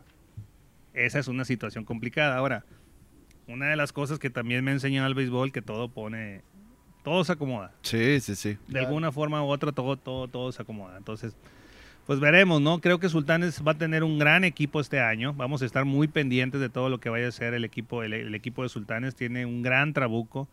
Eh, se armó bastante bien. Hay una cosa también que tienen que tener mucho cuidado, no nomás Sultanes, todos los equipos, que a diferencia de otras temporadas, es una temporada corta.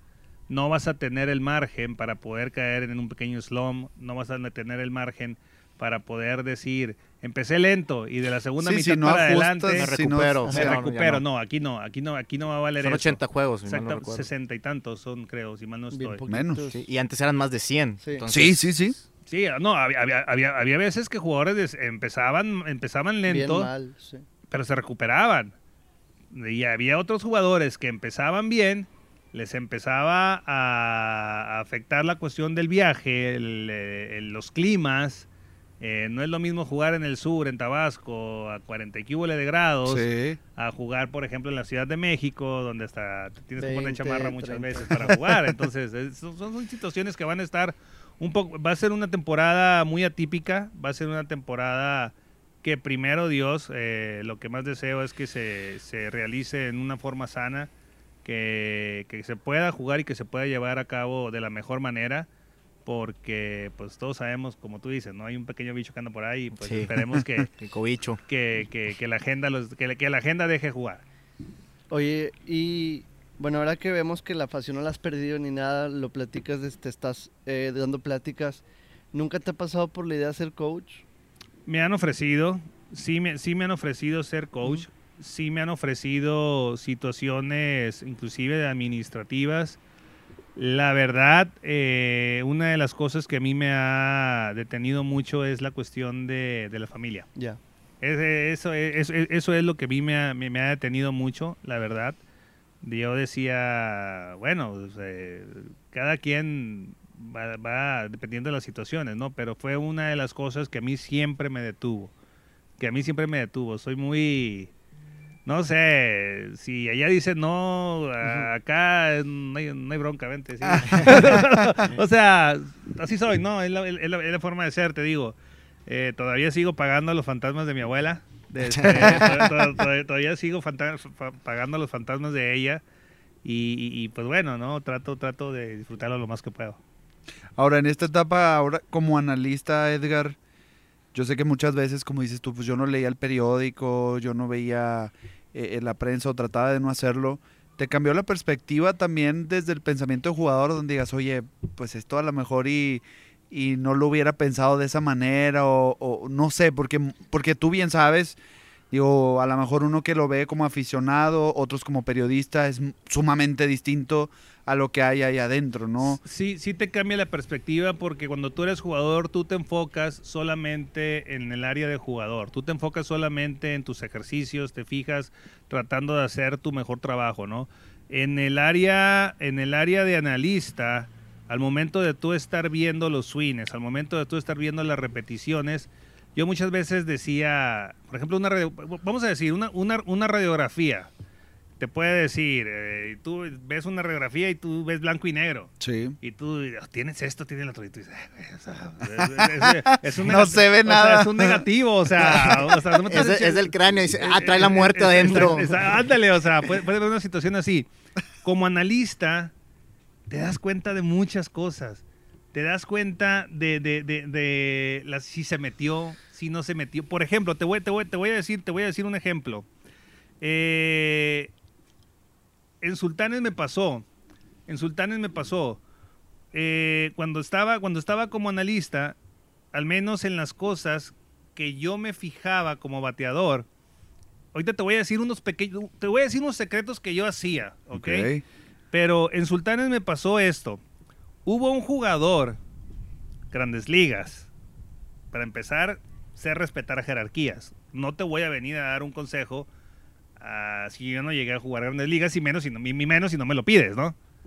Eh, pero sí tuve yo mucho cuidado en cuando yo ya estaba jugando como titular, tratar de tratar bien a ellos cuando eran novatos, porque ellos el día de mañana iban a ser los jugadores estelares. Y al menos a mí me, me- me gusta que me traten como yo los traté. ¿Me explico? O sea, Sí. Sí, sí. fue, el béisbol que a mí me enseñaron y, y- y- y la, y la forma de ser.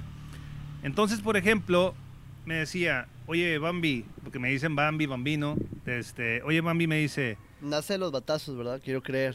No, hay otra manera de... o "Ma- sí. ¿mandé? Nace de los batazos. Pues sí, no, Sí, no, o sea, no. el Bambi. Sí. ahorita, no, ahorita- ahorita- Por el bambino. Sí. eh, ahorita- esa es otra historia. Eh, eh, eh, Sí, es eh, que yo me quería sent- no me quería sentir mal preguntando porque No, es no, no. demasiado obvio. No, no, no, Pero no, no, no, es que es, es- es otra historia. es- esa es otra historia. De hecho, ahorita le voy a decir a Luis que si te puedes quitar esa playera porque no le gusta. Ah, ah, Si te puedes poner una de. Yankees. Ah, bueno, so- es mi lado tóxico, ¿eh? créeme, créeme que es mi lado tóxico. Yankees es, es- es mi lado tóxico. Bueno, oye, eh, me dijo ese jugador, oye, es que siento que el bate lo estoy arrastrando. ¿Qué ves? Y me dice, ¿qué veo? A ver, para empezar, ¿cómo están tus piernas? Y se queda, a ver, ¿por qué? Vienes de una pretemporada. Una pretemporada no estás en unas vacaciones. Estás duro. Estás haciendo, eh, fortaleciendo tu físico para tener una temporada. Tu swing a lo mejor está, no tiene los brazos cansados, tiene las piernas cansadas. Sí. A lo mejor no alcanzaste a recuperarte tú en tus piernas. Si tú recuperas tus piernas, tu swing lo vas a tener.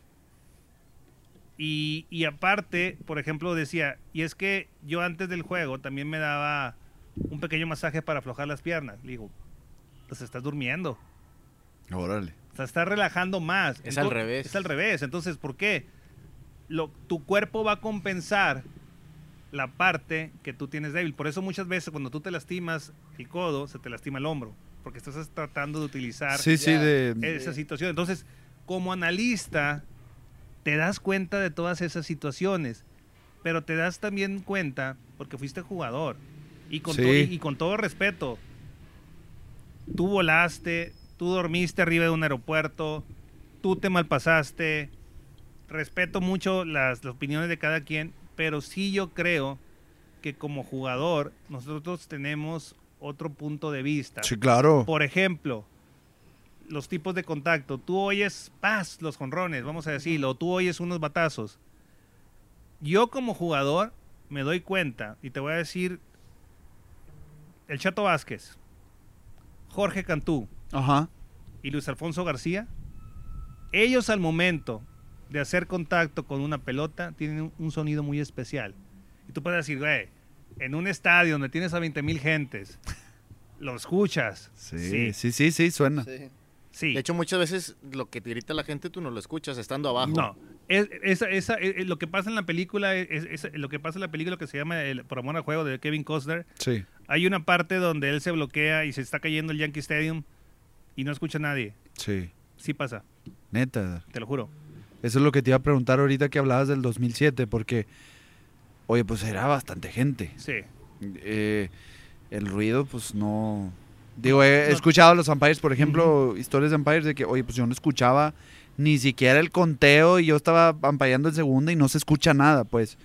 Pero, bueno, y pues yo nunca he estado frente a un estadio, ¿verdad? En 30 mil personas, pero, pues un- el jugador no, no. Me supongo que la, la propia concentración como jugador Ahí hace que, como que te es cuan- mutes, ¿no? Ahí es cuando maduras, cuando aprendes a controlar tus emociones. Cuando el estadio se está cayendo, tú debes de ser la persona más tranquila en todo el estadio. Manéjalo. ¿Y cuándo, Yo no sé. me, me iría al dogado. y Ya me voy. ¿Y cuándo te diste cuenta que podías? La experiencia O sea, Y solo hubo- se fue dando, pues. solo se fue dando. ¿Y hubo un momento en el que te llegó a pesar? O sea, que fue al revés, que no, pu- o sea, que no pudiste. Sí, fallamos. Solamente el que no juega es el que no, el que no falla es el que no juega, vamos a decirlo, ¿no? Claro. Pero, pero aprendes, ap- aprendes, aprendes precisamente a eso, aprendes a, a- a ¿cómo se llama? A, a canalizar esas emociones. Sí, sí, sí. Cuando ya logras controlar eso, es cuando yo puedo decirte que ya tú maduraste como jugador. Porque ya supiste controlar tus emociones. Te dices, ¿cómo no, qué es que cómo no, no te vas a poner nervioso? ¿Cómo no te, no, oye, no, no, no, no lo escuchas. Y es en serio, pasa. O sea, no lo escuchas. Ahí es cuando yo puedo decirte que, que como jugador ya, ya, ya, ya tuviste una madurez. Y en ese momento se trabajaba. O sea, me imagino que ahora pues el equipo debe tener psicólogos o algo que te ayuden a, a- antes a no había eso. antes no había eso ahora hay equipos que manejan con psicólogos hay equipos eh, que te ayudan con por ejemplo terapias de relajación. Hay formas. El, el, el béisbol, el, el béisbol ha cambiado en muchas situaciones. No todo no todo ha sido ha sido por ejemplo lo que yo te comento eso de que hagan un carnaval cada vez que peguen un jonrón no me gusta a mí eso. Eh, pero ahora el béisbol tiene muchísimas más facilidades. Eh, se recuperan más rápido los jugadores. Tienen, por ejemplo, las, la- las tinas de hidromasaje. Pues eh, ahora el estadio ya tiene hasta el, estadio, gimnasio. El gimnasio. eh, o sea, hay, hay muchas cosas que han mejorado. Hay muchas cosas que el béisbol ha mejorado. eh, mejores hoteles, eh, mejores vue- eh, vuelas más. Mejores te- te- campos. Mejores campos, exactamente, ¿no? Este, Vuelas más, dice Edgar, porque a él le tocó andar en el autobús. en la- Sí. y- y sa- ¿Sabes que no me gusta volar? En serio. De hecho, Me- también no, ¿sabes quién le tenía pavor a volar? Ándale, ya lo van a ¿Quién? quemar. El que aruñaba, te lo juro, te lo, te lo juro que aruñaba, parecía gato boca arriba en el avión. Mendy López. ¡No ¡Neta! manches! Me- me- Mendy López, eh, no, no, a- aruñaba, pero literal, o sea, poquita turbulencia y Neta. agarraba los de- e- e- era, era, era, era gracioso, era gracioso. Era, era gracioso verlo Mendy Pobre López. Mendy. Y todavía había ciertos jugadores que le echaban carrilla y decían, no, güey, se va a caer, se va a caer. Y brincaba desde el avión, o sea, hey, no juegues con eso, no juegues con eso. Decía, hey, Mendy López, Mendy López era, era, era, era su pesadilla volar. Qué Y, loco. a- y a- y a mí te lo digo, a mí, este, a mí no me gustaba volar tampoco. De hecho, lo que dicen varios jugadores, de- lo dijo Javi también en el primer capítulo, que él prefería viajar en autobús Sí. porque dormías mejor. Tal vez Te más ibas incómodo, dormido toda la pero te podías dormir mucho más tiempo. Te dormías toda la noche, exactamente, porque si no te tenías que levantar, odiaba esos viajes, odiaba esos viajes, que salías a las 6 de la mañana tenías que estar en el, en el estadio a las 3 de la mañana para que saliera el autobús y llegaras a las 4 de la mañana, porque te, independientemente a la hora que saliera el, av- el avión, tenías que estar dos horas antes Sí, sí, sí. para poder bajar la utilería, para poder bajar las maletas. O sea, no dormías. Sí, sí, no. Entonces no. decías tú, pues mejor prefiero irme en el autobús, me voy a dormir y no me tengo ni que desvelar ni que nada y llego al hotel y todavía le sigo durmiendo, o sea, pero a mí en lo personal a mí no me gusta volar, a mí nunca no me gustaba volar. Hubo hubo antes antes se podía de que te daban tu boleto de avión y si tú no querías volar y venía un novato, ten, güey. Agarra mi boleto. ¿Y el novato, neta? Sí, agárralo, güey. Y yo me iba en el camión. ¿De qué? Porque no me, no, no, no, no, no me gustaba volar. No me gustaba. Antes se podía. Ahora no. Ahora si el, si el boleto no viene a tu nombre, no te- Sí, simplemente no te dejan agarrar. pasar. Ajá. Sí, claro. Qué loco. Sí.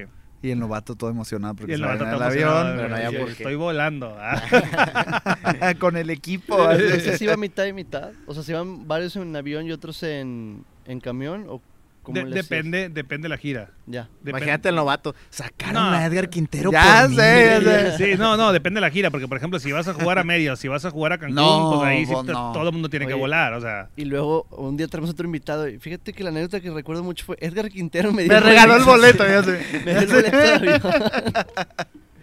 Oye, leyendo también un poquito los comentarios de la gente, dice Jackie Maldonado que te manda un saludo. Ah, muchísimas Y gracias. un también saludo. eh, man- mandarles el gol al equipo eh, femenil de, de softball de Sierra Madre, que los Ah, inviten a inscribirse Un a las niñas de 6 años hasta 14, Sí, para que saludo. vengan para acá. Se contacten con, con el, con el Presi Luis. No, no es cierto, ya. Este, ahí está la página de la Liga Pequeña Sierra Madre. Este, saludos a Jackie y pues sí, invitarlos a que se inscriban las niñas de 6 Y niños también que se vengan. Sí, claro, hay, hay, hay Y espacio. si beben en Sanico, que se vayan a Sanico. Este, Edgar, pues digo, hay, hay múltiples historias. Este, creo yo que, que hoy eh, sentamos un precedente porque la verdad y uno te conoce dentro del diamante. Este, ju- como jugador, como, como ese, ese perfil de Quintero, el bambino, de- del hombronero, del, del jugador, del- de la disciplina, pues porque se, se notaba. Pero creo que hoy, la verdad, conocimos algo más de Edgar Quintero, no nada más la parte de jugador, eh, una parte personal, una parte de, de, mm, también tu forma de pensar hacia la vida, porque creo que lo que, lo que hoy nos has platicado, creo que definitivamente no nada más aplica en el béisbol, aplica en la vida en general, la persistencia, la constancia, la disciplina. Creo que es, que es factor clave para, pues, para tener también una carrera exitosa eh, dentro y fuera del diamante. Eh, ¿Qué consejo le das a, a los novatos? ¿Sabes? Hemos tenido jugadores, eh, digo, a lo mejor y por nombrar novato a, Javi Salazar, a Santiago Elizondo, a jugadores que van empezando su carrera en, en el deporte profesional. Porque tú hablabas hace un momento de, me hubiera gustado que alguien me hubiera dicho esto, o que por lo menos me hubiera preocupado más por esto otro. ¿Hay algo, hay algo que les, que les quieras decir? No nomás a ellos, a, a los jóvenes que les me toca dar las clínicas, que siempre den el 100%. En todo lo que hagan, que siempre den el cien- el 100%. Que independientemente del resultado que puedan tener, el momento que lleguen a su cuarto, el momento que lleguen a su casa, que estén viendo el abanico, que estén viendo el techo, que digan, di el 100%. No me quedé con esto, no hubiera hecho eso que si van a hacer algo, que se preparen, que también preparen su mente, que así como preparan sus brazos, que así como preparan sus piernas, también preparen su mente. ¿Por qué? Porque fue una de las cosas que a mí me faltó, fue una de las cosas que a mí me hubiera gustado ah, aprender. Eh, en esta pandemia, eh, una de las cosas que me dio mucho fue por leer. Fue por leer. Me, dio muchas situaciones por leer. Y yo dije, ¿por qué, ¿por qué no vi esto antes? Ajá. ¿Por qué, por qué, por qué alguien no me lo dijo antes? Mucha- mu- muchas veces eh, el, el tú tener a las personas correctas, el tú tener un mentor, muchas veces, y voy a lo mismo, cada quien trae su propio fantasmas. Sí, sí, sí. Yo vengo de una familia donde fui creado por una abuelita, eh, la forma, los valores, eh, cada quien trae sus, sus, sus, sus fantasmas, vamos a decirlos, ¿no? Eh, en todo lo que hagan, siempre traten de dar el 100%, independientemente del resultado. ¿Por qué? Porque nunca sabes cuándo te va a llegar la oportunidad y nunca sabes quién te está viendo. Y nunca sabes de dónde va a brincar la liebre. Much, un- una, un- un- un- una de las cosas, una de las cosas que a mí me pasó, y, y- y te digo, y no todo también, voy voy a- voy voy a hablar cosas buenas y cosas malas. Este, una de las cosas que a mí me pasó eh, como jugador, hubo un gerente que me dijo, cuando tú eres jugador, mucha gente se te va a acercar. ¿Por qué? Porque eres el jugador, porque eres el ídolo, porque eres lo que tú gustes y mandes. Cuando vayas a hacer algo, hazlo como jugador. Porque el día que tú te quites la camisola, mucha gente, así como, como, la, como la camisola tiene los parches, mucha gente sí se va a ir. Pero sabes una cosa, la gente que se va a quedar va a ser la correcta. Fue una verdad que te puedo decir, me dolió. Ajá. Me dolió, me, me la viví, lo viví, esa situación. Gente que en su momento, oye caballo, oye esto, oye el otro, oye aquello. Aquí está mi tarjeta, cuando se te ofrezca algo, lo que necesites, cuando quieras. Llegó ese momento también. Ni siquiera el teléfono te contestaban. O sea, aprendes, aprendes, aprendes las cosas buenas y las cosas malas. Sí, claro. Entonces, simplemente traten de dar siempre el 100%. No se queden con nada. Que tú digas, di mi 100%. No se dieron las cosas. Adelante, no pasa nada. Pero siempre traten de dar el 100% en todo lo que hagan. Prepárense mentalmente también, así como lo hacen físicamente. Eh, busquen ayuda en, en gente que pueda ayudarlos a sus carreras. Esto cada vez está más competido, pero y, y principalmente no dejen de estudiar. La escuela, la, la escuela les va a ayudar. Te voy, a- te, voy- te voy- te voy a decir una cosa, una, una cosa que me pasó. Y eso me lo enseñaron en la escuela. Eh, en, la, en la maestría de administración que tuve, hay una sección o hay una, hay una clase que se llama FODA, o hay una cosa que se llama Sí, FODA. FODA. Sí, fortalezas. Fortaleza, oportunidad, Oportunidades, debilidades y amenazas. Yo nunca me lo aprendí. esa. Es- Ya me di cuenta. La maestría, la, la maestría para mí valió eso. ¿Por qué? ¿Cuál es la fortaleza de Edgar Quintero? Tenía la fuerza. ¿Cuál era la debilidad de Edgar Quintero? Me pichaban afuera. ¿Ok? ¿Cuál era la amenaza de Edgar Quintero? Que si no hacía bien las cosas iban a traer a un extranjero. Pero si yo esa debilidad, en vez de verla como debilidad, la convertía en una oportunidad, era una oportunidad para ser un jugador más completo. Cuando yo me enseñé a batear para hacia la banda contraria, que llegó Ajá. Cornelio García, como mi coach de bateo, me hice un jugador más completo. Sí. Eso todavía lo sigo aplicando en mi vida personal. ¿Cuál es la, la- la- la- una debilidad que yo pueda tener? No sé, soy demasiado, no sé, te podré decir, me afectan mucho las cosas, me tomo las cosas muy a pecho. Muy a pecho. Bueno, esa es una debilidad que tengo, pero no quiere decir eso que pueda agarrarlo para hacer una oportunidad y ser una aprender esa lección, vamos sí, a sí. decirlo, o sea, y eso que a mí me enseñaron en la escuela lo apliqué dentro del terreno de juego y me funcionó. Ya. ¿Sí me explico? Sí, sí, sí. Por eso es una buena combinación. La escuela con el deporte es una, es una buena formación. ¿Por qué no lo hacemos muchas veces? Por flojera. ¿Por qué no lo hacemos? Porque no tenemos la costumbre. O porque no hemos tenido a alguien que nos haya dicho, mira, esto puede, esto, esto puede suceder. Otra cosa que está pasando, por ejemplo, aquí con las universidades, han cerrado muchas becas. Sí. No voy a decir nombres por no quemar. Hay una muy importante aquí en Monterrey que cerró su programa de béisbol. Sí, sí, sí. Sí. Entonces, Ya sabemos de quién estamos hablando. entonces, tú como, uni- tú como universidad tienes, estás en una área Ajá. donde tienes un equipo, uno de los más importantes. Tienes la oportunidad de que laboralmente vengan jóvenes a poder estudiar representando tu escuela, que van a tener más oportunidades que en sus propias, Sí, en sí. sus propios lugares. O sea, vas a sacar a alguien más de la calle, Sí, sí.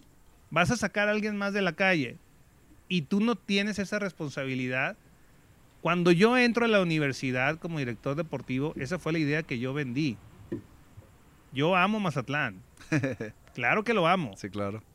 Pero Monterrey hay más oportunidades para mucha gente, Ujú.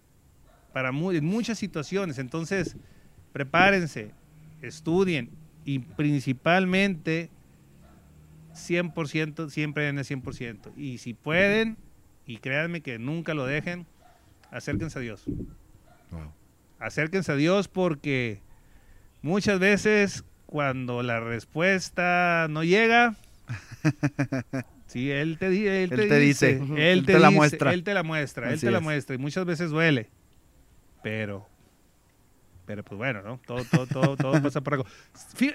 Yo fui un niño, un niño, yo fui un joven y voy a lo mismo a los fantasmas. Todavía, todavía. Gracias. eh, todavía voy, voy a los fantasmas. De este, creado por, por mi abuelita, como yo te, como te comenté, me marcó mucho toda- todas sus ideas. Claro. Pero yo también estuve en una parroquia. Órale. Yo estuve en un, en un, en un coro de parroquia. Yo estuve en retiros. Eso a mí me alejó de muchos problemas. Sí, claro. De muchos Y problemas. luego el deporte, pues todavía más. parte del deporte, exactamente.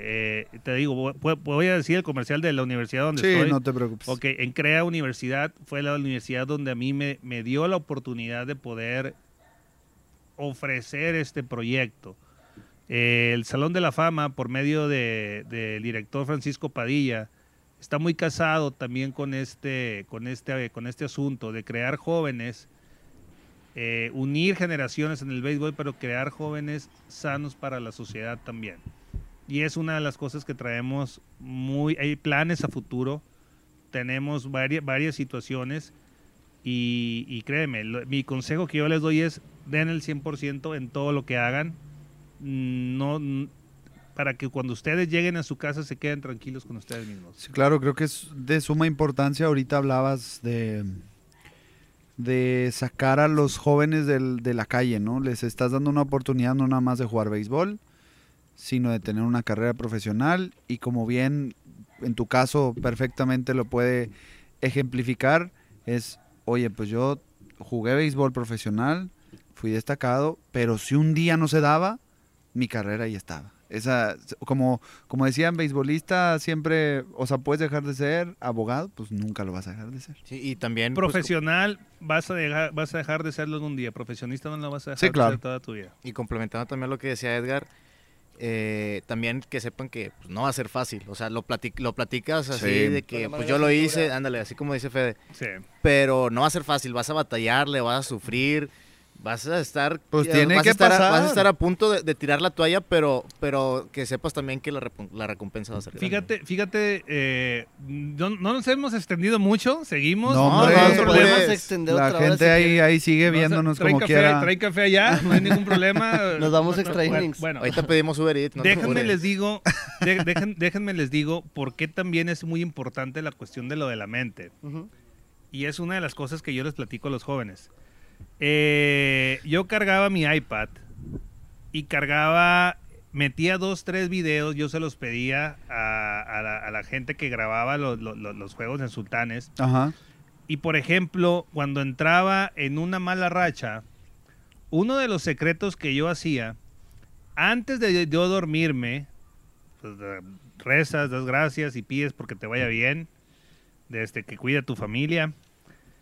Yo veía unos videos cuando yo estaba pegando jonrones. Ajá. ¿Por qué? Porque tu mente no sabe si esos jonrones son ahorita o fueron ayer. Tu mente sabe que los estás viendo. Ajá. Si tú le metes esas ideas a tu mente, al día siguiente Te o más rápido que tú vienes, tu mente no tiene sentido del humor. Tu mente no sabe si está bien o Sí, está sí, mal. sí, sí. Tu mente sabe que el momento en que tú vengas a batear, vas a hacer ese tipo de reacciones. Ese era un secreto que yo hacía cuando yo jugaba. Yo veía esos videos antes de dormirme Wow. para tratar de regresar más rápido cuando yo entraba en un slum. Ahora, otra situación que yo O sea, hacía también. Digamos que programabas tu, tu mente. pues. programabas tu mente, exactamente. Voy a lo mismo. Juegas, ¿qué, qué, qué es lo que yo le digo también a los jóvenes? ¿Qué pasa? Desde niños, traes una programación complicada, traes muchos fantasmas. ¿Sabes qué? No sirvo para esto. ¿Sabes qué? Eres bien flojo. ¿Sabes qué? Eres un tonto. ¿Sabes qué? Sí, No eres la, típica. reprobaste. Ajá. Todas ¿Sabes las qué? materias, Todas las Federico, ¿qué te saben? Eres un burro. O sea, lo que tú gustes y mandes. Sí, o sea, mucho es de que las mamás mexicanas no me dejan mentir, es, es que así lo motivo, no es cierto, no, o sea, no. la mente no detecta No. eso. la, la mente no tiene sentido del humor. Ajá. Sí. Si ni tú- de sarcasmo, ni nada. si por tú desde un principio empiezas a creer en ti, te va a ir mejor en cualquier cosa que tú hagas. Por eso digo, a mí me hubiera gustado mucho haber tenido un mentor. Lo tuve con Cornelio García, lo tuve con Jack Pierce. Y fue una diferencia, y realmente fue una diferencia. Pero principalmente, créanme, la disciplina. La disciplina, eso, eso, eso es, es- es- es- es- eso es La vital. clave. La clave de todo eso. O Edgar, a lo mejor y me voy a salir un poquito del tema, pero ahorita hablabas, porque ya van varias veces que lo mencionas, eh, oye, y creo que no nada más eh, como aficionado te das cuenta, el tema era, venía un extranjero y a ti te, te movían, pues. ¿Alguna vez eh, lo te, te, te caló, pues? O sea, te pusiste a pensar así como, híjole, porque no es sencillo, o sea, imagina, sin hablar más de la directiva, obviamente, Sí, pero, pero sí. sí. es como, oye, pues viene un extranjero y luego ya es como que, ya sé que voy a ser yo el que me van a quitar, porque pasaba, Edgar, como aficionado lo veía también, el extranjero podía estar, no le daba ni a la, una sandía. No le dabas a una bola playera ni con un Nada le daba el, nada le daba el extranjero. ahí te va. Y sentabas a Eder Quintero, que, o sea, Ahí te va. Yo llego a Sultanes de Monterrey. Yo, después de mi tercera temporada, me fui a Mazatlán y ya no regresé. Aquí en, en un invierno a Monterrey. Me metí a la universidad allá en Mazatlán. Y querían que yo me regresara para Monterrey. sí, Se dio la oportunidad de platicar en el CU, donde yo estudié mi carrera. Eh, me vine un 20 de noviembre y me dieron la oportunidad de estudiar en el CU. Llego ese año a Monterrey en febrero y dije, bueno, ya estoy yendo a la escuela en la mañana. Era mi tercera temporada. Y de un de repente, Edgar Quintero va para Puebla. ¿Y ahora? que, Ni Mazatlán. Ni, Monterrey. ni el CU, ni Monterrey. y vas para Puebla. Me acuerdo que me sentaron y me dijeron, o sea, la familia me dijo, ¿te quieres ir? Y yo, no, pero me tengo que ir. ¿Por qué? Porque nadie me obligó a mí. Yo ya estaba en la casa tranquilamente. Voy a Puebla, pego 17 jonrones en tres meses. y yo regreso, y ese año creo que ningún mexicano pasó de 12 jonrones. Sí, sí, sí. Regreso el año que entra a Sultanes de Monterrey. Y misma situación, vas a la banca. Traías extranjeros. Había equipos que me pedían. Que hablaban conmigo. Sí, pues eras titular. Que hablaban conmigo. Y había pegado 17. Y hablaban conmigo y me decían, Edgar, ¿quieres que te pidamos? ¿Quieres venir al equipo con nosotros? O sea, te podemos pedir para que venga. Yo les decía, te lo, mira, verdad que te lo digo, yo les decía, no me pidan. ¿Cómo que no te pida? ¿No quieres jugar o qué? El día que yo tenga el título en la mano, me voy a donde quieras. Sí. Déjame terminar mi carrera. Esos años yo no fui a invierno. Y yo estuve en la banca con Monterrey. Pero porque yo sabía que iba a venir mi recompensa después, que mi Ya. título iba a llegar. Y tenías la promesa también. Y tenía la promesa aparte. Pero hubo managers que me dijeron, te vamos a pedir. Y yo le decía, no me pidas porque no me voy a ir. y fueron tres, cuatro años los que, su- los, que, los que fueron así, los que yo estuve en la banca. El año que yo me gradué fue un año que hubo unas, hubo unas Olimpiadas. La temporada se termina antes, ¿no? Sí. Se terminó un mes antes. A mí me dio la oportunidad todavía para poder prepararme para mis exámenes finales y todo lo que gustes y mandes. Esa temporada fue cuando llegó Jack Pierce. Ajá. Y Jack Pierce me hizo batear 370. Entonces dije, se conjuntó eso con mi carrera. Sí. Ya había ido yo a un sindicato aquí a Monterrey a pedir trabajo. Wow. Ya había ido yo a un sindicato a pedir trabajo porque no me estaban dando oportunidad de jugar todos los días. Y ese año yo me graduaba. O sea, ya estabas viendo la Yo posibilidad de estaba inclu- viendo la posibilidad de ahí se ven. En el sindicato ese que yo te estoy comentando, me hicieron esperar mucho. Y dije, ya, pues, pues tampoco, Pues, ¿verdad? ahí, ahí se ven. Sí. Si no hay nada seguro, pues ahí se ven, ¿no? Vámonos. Y seguí con el béisbol. Después hubo gente que Dios te lo pone en el camino. Un señor Rafael Reyes Montemayor. Sí, sí. Todo el mundo lo conocemos. Sí, aquí en San Pedro. Don Rafa, mis respetos. Eh, es alguien que me ha apoyado bastante también en, en muchas situaciones, en consejos, jugando para el equipo de, de- de burócratas muchos años, de este, tratando también de no irme yo a, ¿cómo se llama?, Sí, sí. a jugar béisbol a- a- a- el invierno para poder Sí, otra aquí. Sí. Y es una de las personas que te digo, Dios te pone, Dios te pone a la gente correcta. Y aquí don Rafa tuvo mucho que ver, tuvo mucho que ver para que yo siga aquí en Monterrey todavía. Wow. Saludos a don Rafa. A don. Rafa, un, un saludo a don. Rafa, claro que sí, a Mari, a todos ellos. Pero sí pasó eso, ¿eh? Sí hubo managers que me pidieron y que yo les dije que no me pidieran, que porque no me iba a ir. Yo les dije, tengo el título en la mano y el día siguiente me voy a donde quieras. Sí, sí. Da la casualidad que ese año que yo termino mi carrera, llega Jack Pierce como manager, bateó 370 y ya me dejaron en paz. Ahí fue donde yo empecé a jugar y ahí fue donde empezaron mis números. Wow. Wow, está. es- Créeme que otra vez vuelvo a lo mismo. O sea, uno lo ve de la grada hacia atrás, ¿no? No, no sabes lo que está pasando el jugador, no sabes cuál sea su objetivo, porque cualquier otro jugador hubiera hecho así, yo me voy en corto. Sí, pues órale, sobre la Claro idea. sí, o, Sí. sim- o simplemente no te presentas. Sí, ya. Simplemente dices, ¿sabes qué? No me voy a presentar. ¿Qué quieres que me presente? No juego, no estudio. ¿Para qué quieres que me vaya para allá? Cámbiame, rífame, do- dóname. regálame por un bat quebrado. Agarra una brea por mí. No me voy a sea. presentar. Yo no. Sí. Yo, te- yo tenía que estar aquí. Y también, inclusive, un equipo que me pidió fue Puebla. Acaba de pegar Sí, 17. Pues sí, ahí te había ido bien. Y Exactamente. ahí te empezaron a decir bambino. No, es cierto. Bambino. Es que quedó esa historia pendiente. No, sí, tiene que estar, Sí. tiene que salir. Bambino, ¿de dónde viene Bambino?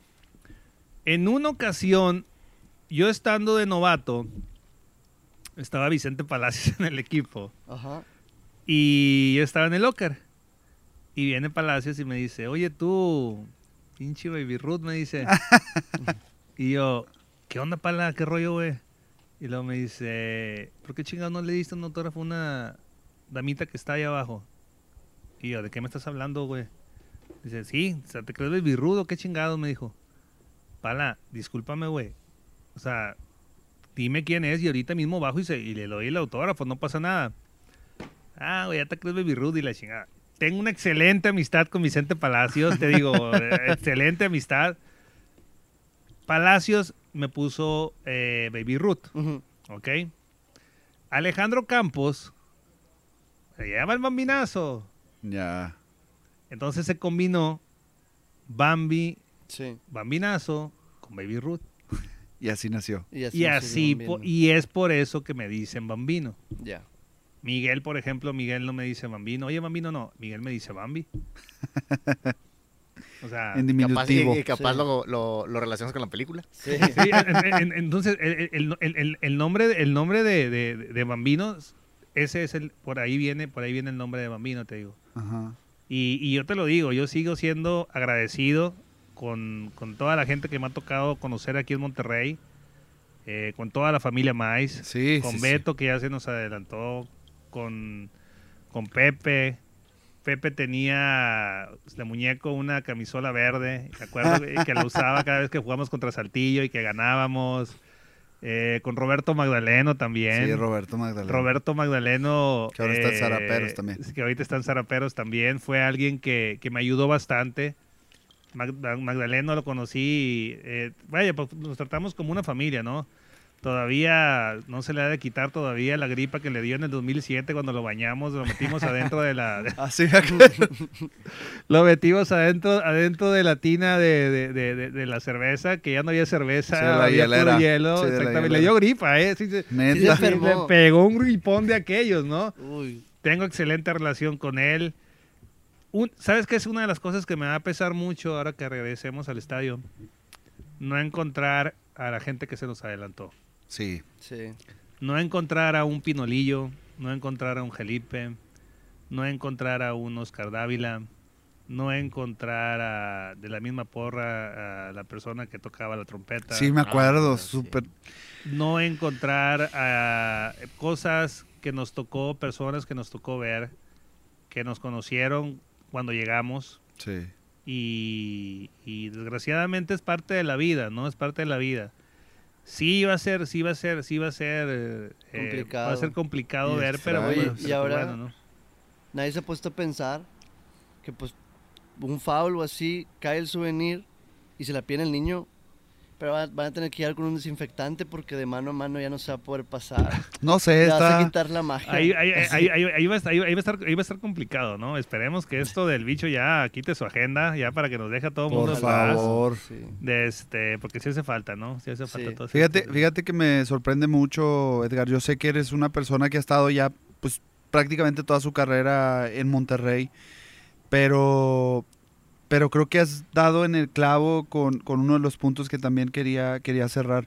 El tema de los aficionados, ¿no? Hablabas del Felipe, hablabas de Pinolillo, hablabas de la gente que siempre ha estado ahí al pie del cañón, porque bien sabes, cuando antes estaba el dogado acá por la tercera base, no importara que estuviera el solazo ahí a todo lo que daba, porque era cuando daba el sol del lado del local, allá por, Sí. por, por la tercera base, eh, ahí estaban ellos, ¿no? O sea, eh, para ti, eh, ¿qué le dices a la afición que siempre estuvo ahí? Ah, gracias. No hay otra cosa más que decirles gracias por todo el apoyo. eh, que siempre traté de dar lo mejor. De este, por eso es que lo, lo que yo te digo, estoy tranquilo, estoy tranquilo. Eh, hay una cosa que como jugador tú siempre te vas a llevar. Yo he visto videos donde al momento en que pega un jonrón se levanta la gente de los estadios, se levanta la gente de su asiento Sí, el que tú como jugador logres hacer eso te llena bastante. ¿Por qué? Porque tal vez esa persona viene de un mal día. Tal vez esa persona tiene a alguien en un hospital. Tal vez esa persona eh, con algún detalle, una pelota. un- el- me pasaba mucho, por ejemplo, al momento de ir a batear, se juntaban los niños sí, sí. y yo la chocaba con los niños. Sí. O sea, eso a los niños no se les va a no, olvidar. nunca, Jamás. nunca ¿Me se lo explico? olvida. O sea, y a nosotros como jugadores no nos cuesta nada. Sí, Como decíamos, es un gesto, pero al, eh, que dura do- menos de 30 segundos. Sí, o sea, pero como para a, ellos, a- a ti como jugador, pero pues, no para es ellos les como va a durar que- toda la vida. Sí, te Exactamente. acuerdas, yo ya ves mi bandera. no se te olvida nunca. ya ves tu bandera. No, no, simplemente es gracias. Para mí fue un honor, un honor, realmente un honor jugar con una organización como Sultanes de Monterrey tantos años. Vuelvo a decirlo, muchísimas gracias a la familia Mais, muchísimas gracias a Pepe, muchísimas gracias a Roberto, muchísimas gracias a toda la gente que tuvieron que ver. Yo lo veo así. Edgar Quintero no es nomás un jugador que viene a batear. Eh, no es nomás un número 8. Yo lo veo como muchas fotografías que hacen ese jugador. Ya. ¿Por qué? Porque de alguna u otra forma me apoyaron para poder, para poder ser, para poder ser ese tipo de, de- de- de jugador, ¿no? Y, y yo sé, o sea, que va a pasar rato para que llegue alguien y a lo mejor pueda haber un número y todo lo que gustes y mandes. Pero créeme que me siento muy tranquilo, muy agradecido. ¿Qué viene más adelante? No lo sé. No tengo ni la más mínima idea. Espero que vengan y así va a ser muchas bendiciones. Sí. Pero muchísimas gracias a toda la gente que, que, que estuvo apoyándonos, que estuvo apoyándonos. Creo que quedamos en deuda con ellos. Les debimos de haber entregado más campeonatos por los jugadores que teníamos, por el, por el perfil que teníamos de los jugadores. Pero en lo personal les puedo decir, estoy agradecido con todos ellos. principalmente por, con Dios también, por haberme permitido jugar, por haberme dado la salud para poder jugar eso, por haberme dado el don. Sí.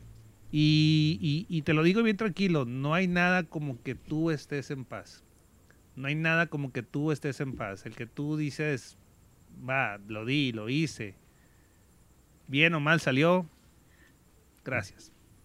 Excelente, la verdad, como, como bien lo mencionamos, eh, el, el- la persona para mí el día de hoy que representaba a Edgar Quintero ha cambiado completamente.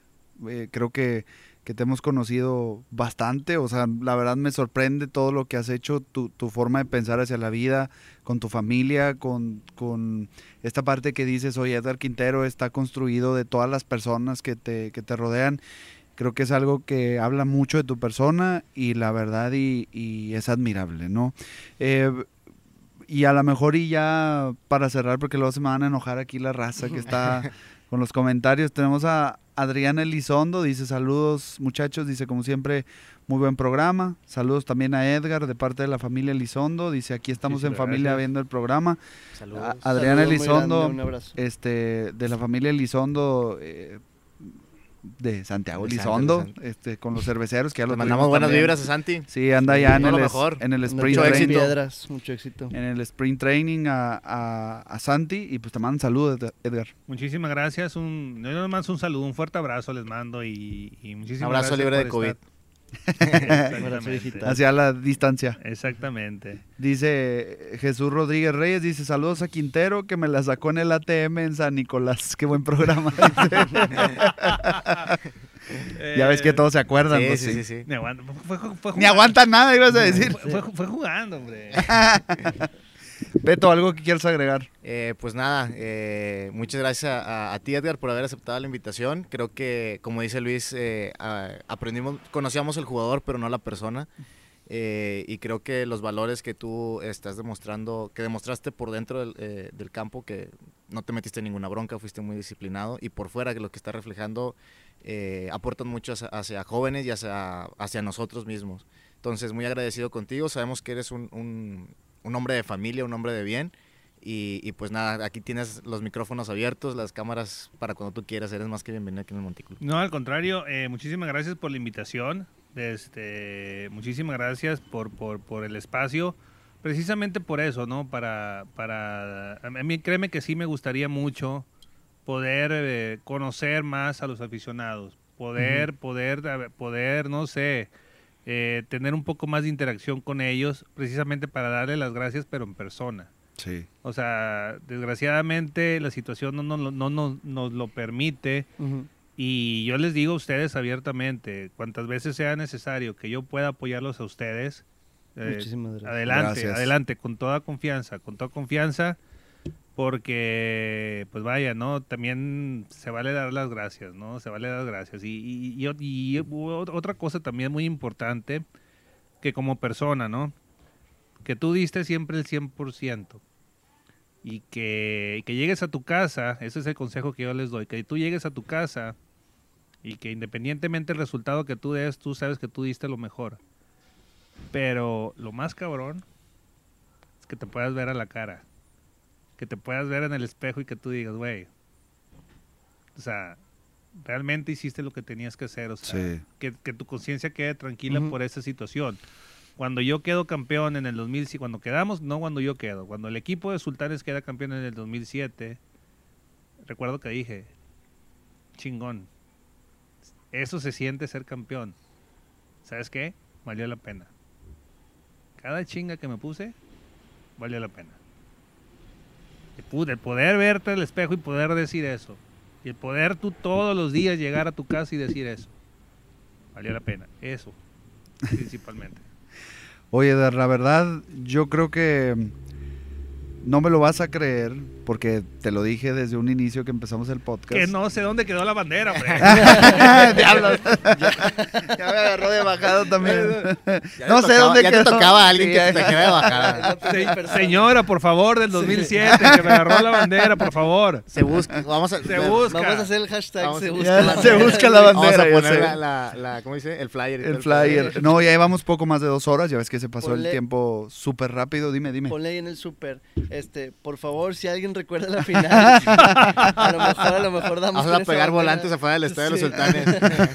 Se, se ofrece recompensa. Ya me tocaba Sí. que me agarraran de bajada, pero me, me la voy a cobrar, no se preocupen. Ya no nos van a pagar. Fede, ¿algo que quieras agregar? Dígame, Pues señor. yo, primero que nada, agradecerte como aficionado por Ah, todo, por todo, todo lo que hiciste en el equipo. Este, por las, por las alegrías que no, no me regalaste a mí, le regalaste a A muchísimos, todos. muchísimos nunca se nos va a olvidar. Por nunca, dar el nunca. 100%. Jamás por dar el 100%. Ahora sí, te hablo por muchísimo, yo sé que estoy hablando por bastante. Segunda, agradecer este, por que hayas aceptado la invitación de tan buena manera. No es compromiso, fue un tipazo. No me conocía, me pasaron su número. Un abrazote a, a Juan Buchade, que fue quien me pasó el contacto. Saludos, Juan, claro que sí. saludo a Juan. Saludos. Este, No, se- no te preocupes, se lo cobro a Juan, no te Ah, preocupes. perfecto. perfecto. Este, se- hasta le tuve que preguntar con qué canción entraba. no lo recordaba. Eh, y nada, pues agradecerte muchísimo por la invitación, porque estés aquí. Repito comentarios de, de Araujo. Este, aparte de que me gustó mucho que platicáramos de, de toda esta capacidad mental y de toda esta programación y de todo lo que uno debe de buscar, nada más para ser un profesional del béisbol, sino para ser mejor como persona, pues también divertirnos y aprender de, de pues todo lo que se ve atrás del campo. Pues nada, agradecerte muchísimo. No, Un al saludo. contrario, al contrario. Y pues también recordarles a todos que esta fue una producción de Play by Play Broadcast. Que piensen que nada más es un estudio, no, lo pueden montar donde ustedes quieran. Hay información con Luis. Al Y rato pues vamos ¿Vas a jugar y quieres que pase en tu juego? Sí, También. También. Ya vieron que el- los campos de base se nos dan. Exactamente. y pues nada, muchísimas gracias de verdad. Un No. saludo a todos los que nos sintonizaron. No, no, al contrario, al contrario. Ustedes, muchísimas gracias por la invitación y les vuelvo a decir, cuando sea necesario, cuenten conmigo, aquí tienen un amigo, a todos los aficionados, muchísimas gracias. Eh, y pues espero que la vida nos, nos, nos, nos siga juntando, ¿no? Que la, que la vida nos Que siga, nos, nos siga cruzando.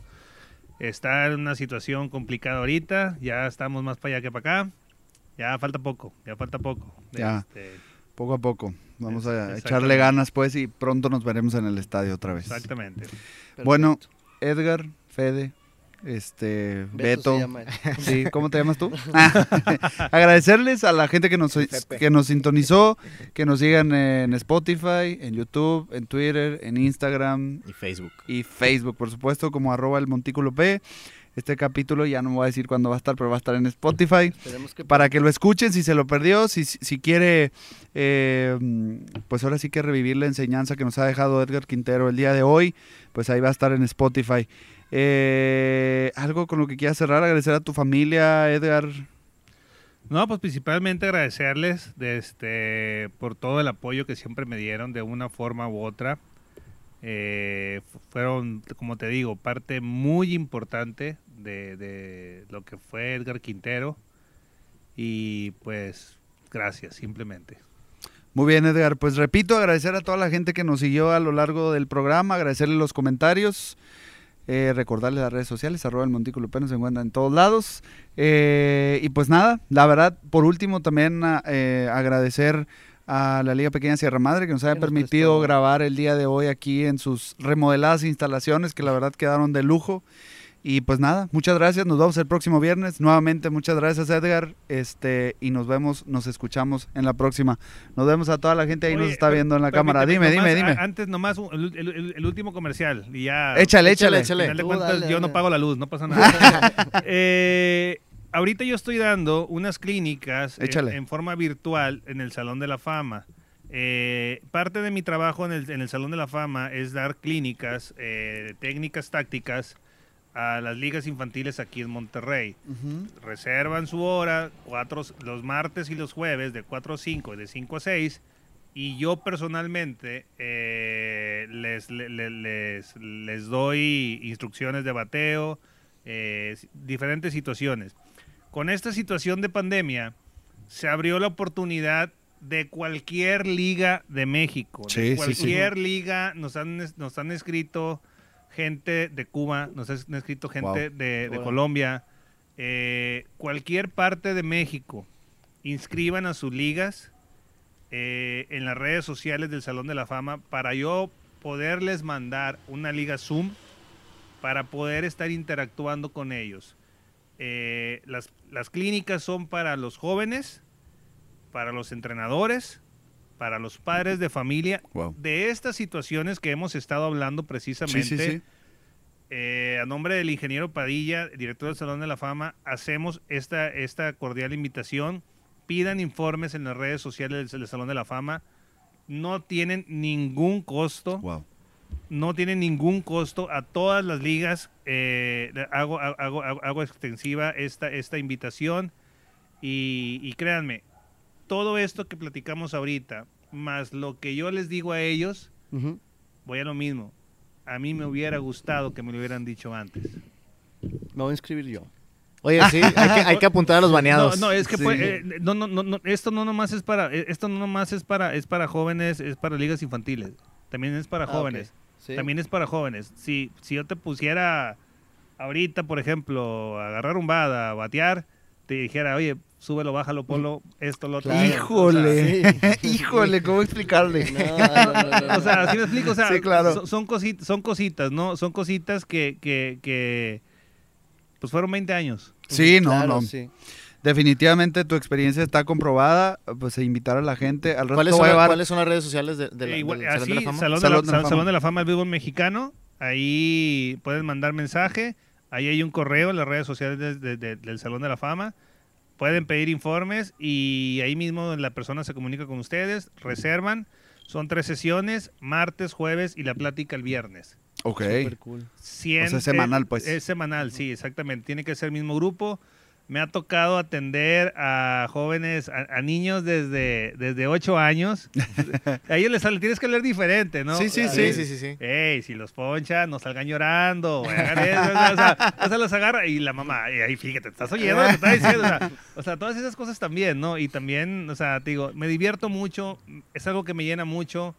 Yo empecé así, Sí. ¿Y por qué no decirlo el día de mañana? Ellos a lo mejor, ellos pueden ser los Sí, siguientes claro. sultanes de Monterrey o los siguientes jugadores que están en Grandes Ligas. Entonces, hacer ex- ex- extensiva la invitación, son totalmente gratuitas. Eh, piden informes, pueden meter a su liga. Si su liga tiene 20 equipos, los 20 equipos pueden estar. Eh, trato de poner eh, 12 jugadores. ¿Para qué? 12 jugadores y un instructor. Ajá. Porque el instructor es el que va a seguir, es el que Sí, le va a dar sí. continuidad Esa, esa y enseñanza, pues. explicarle el por qué se trabaja de esa forma, ¿no?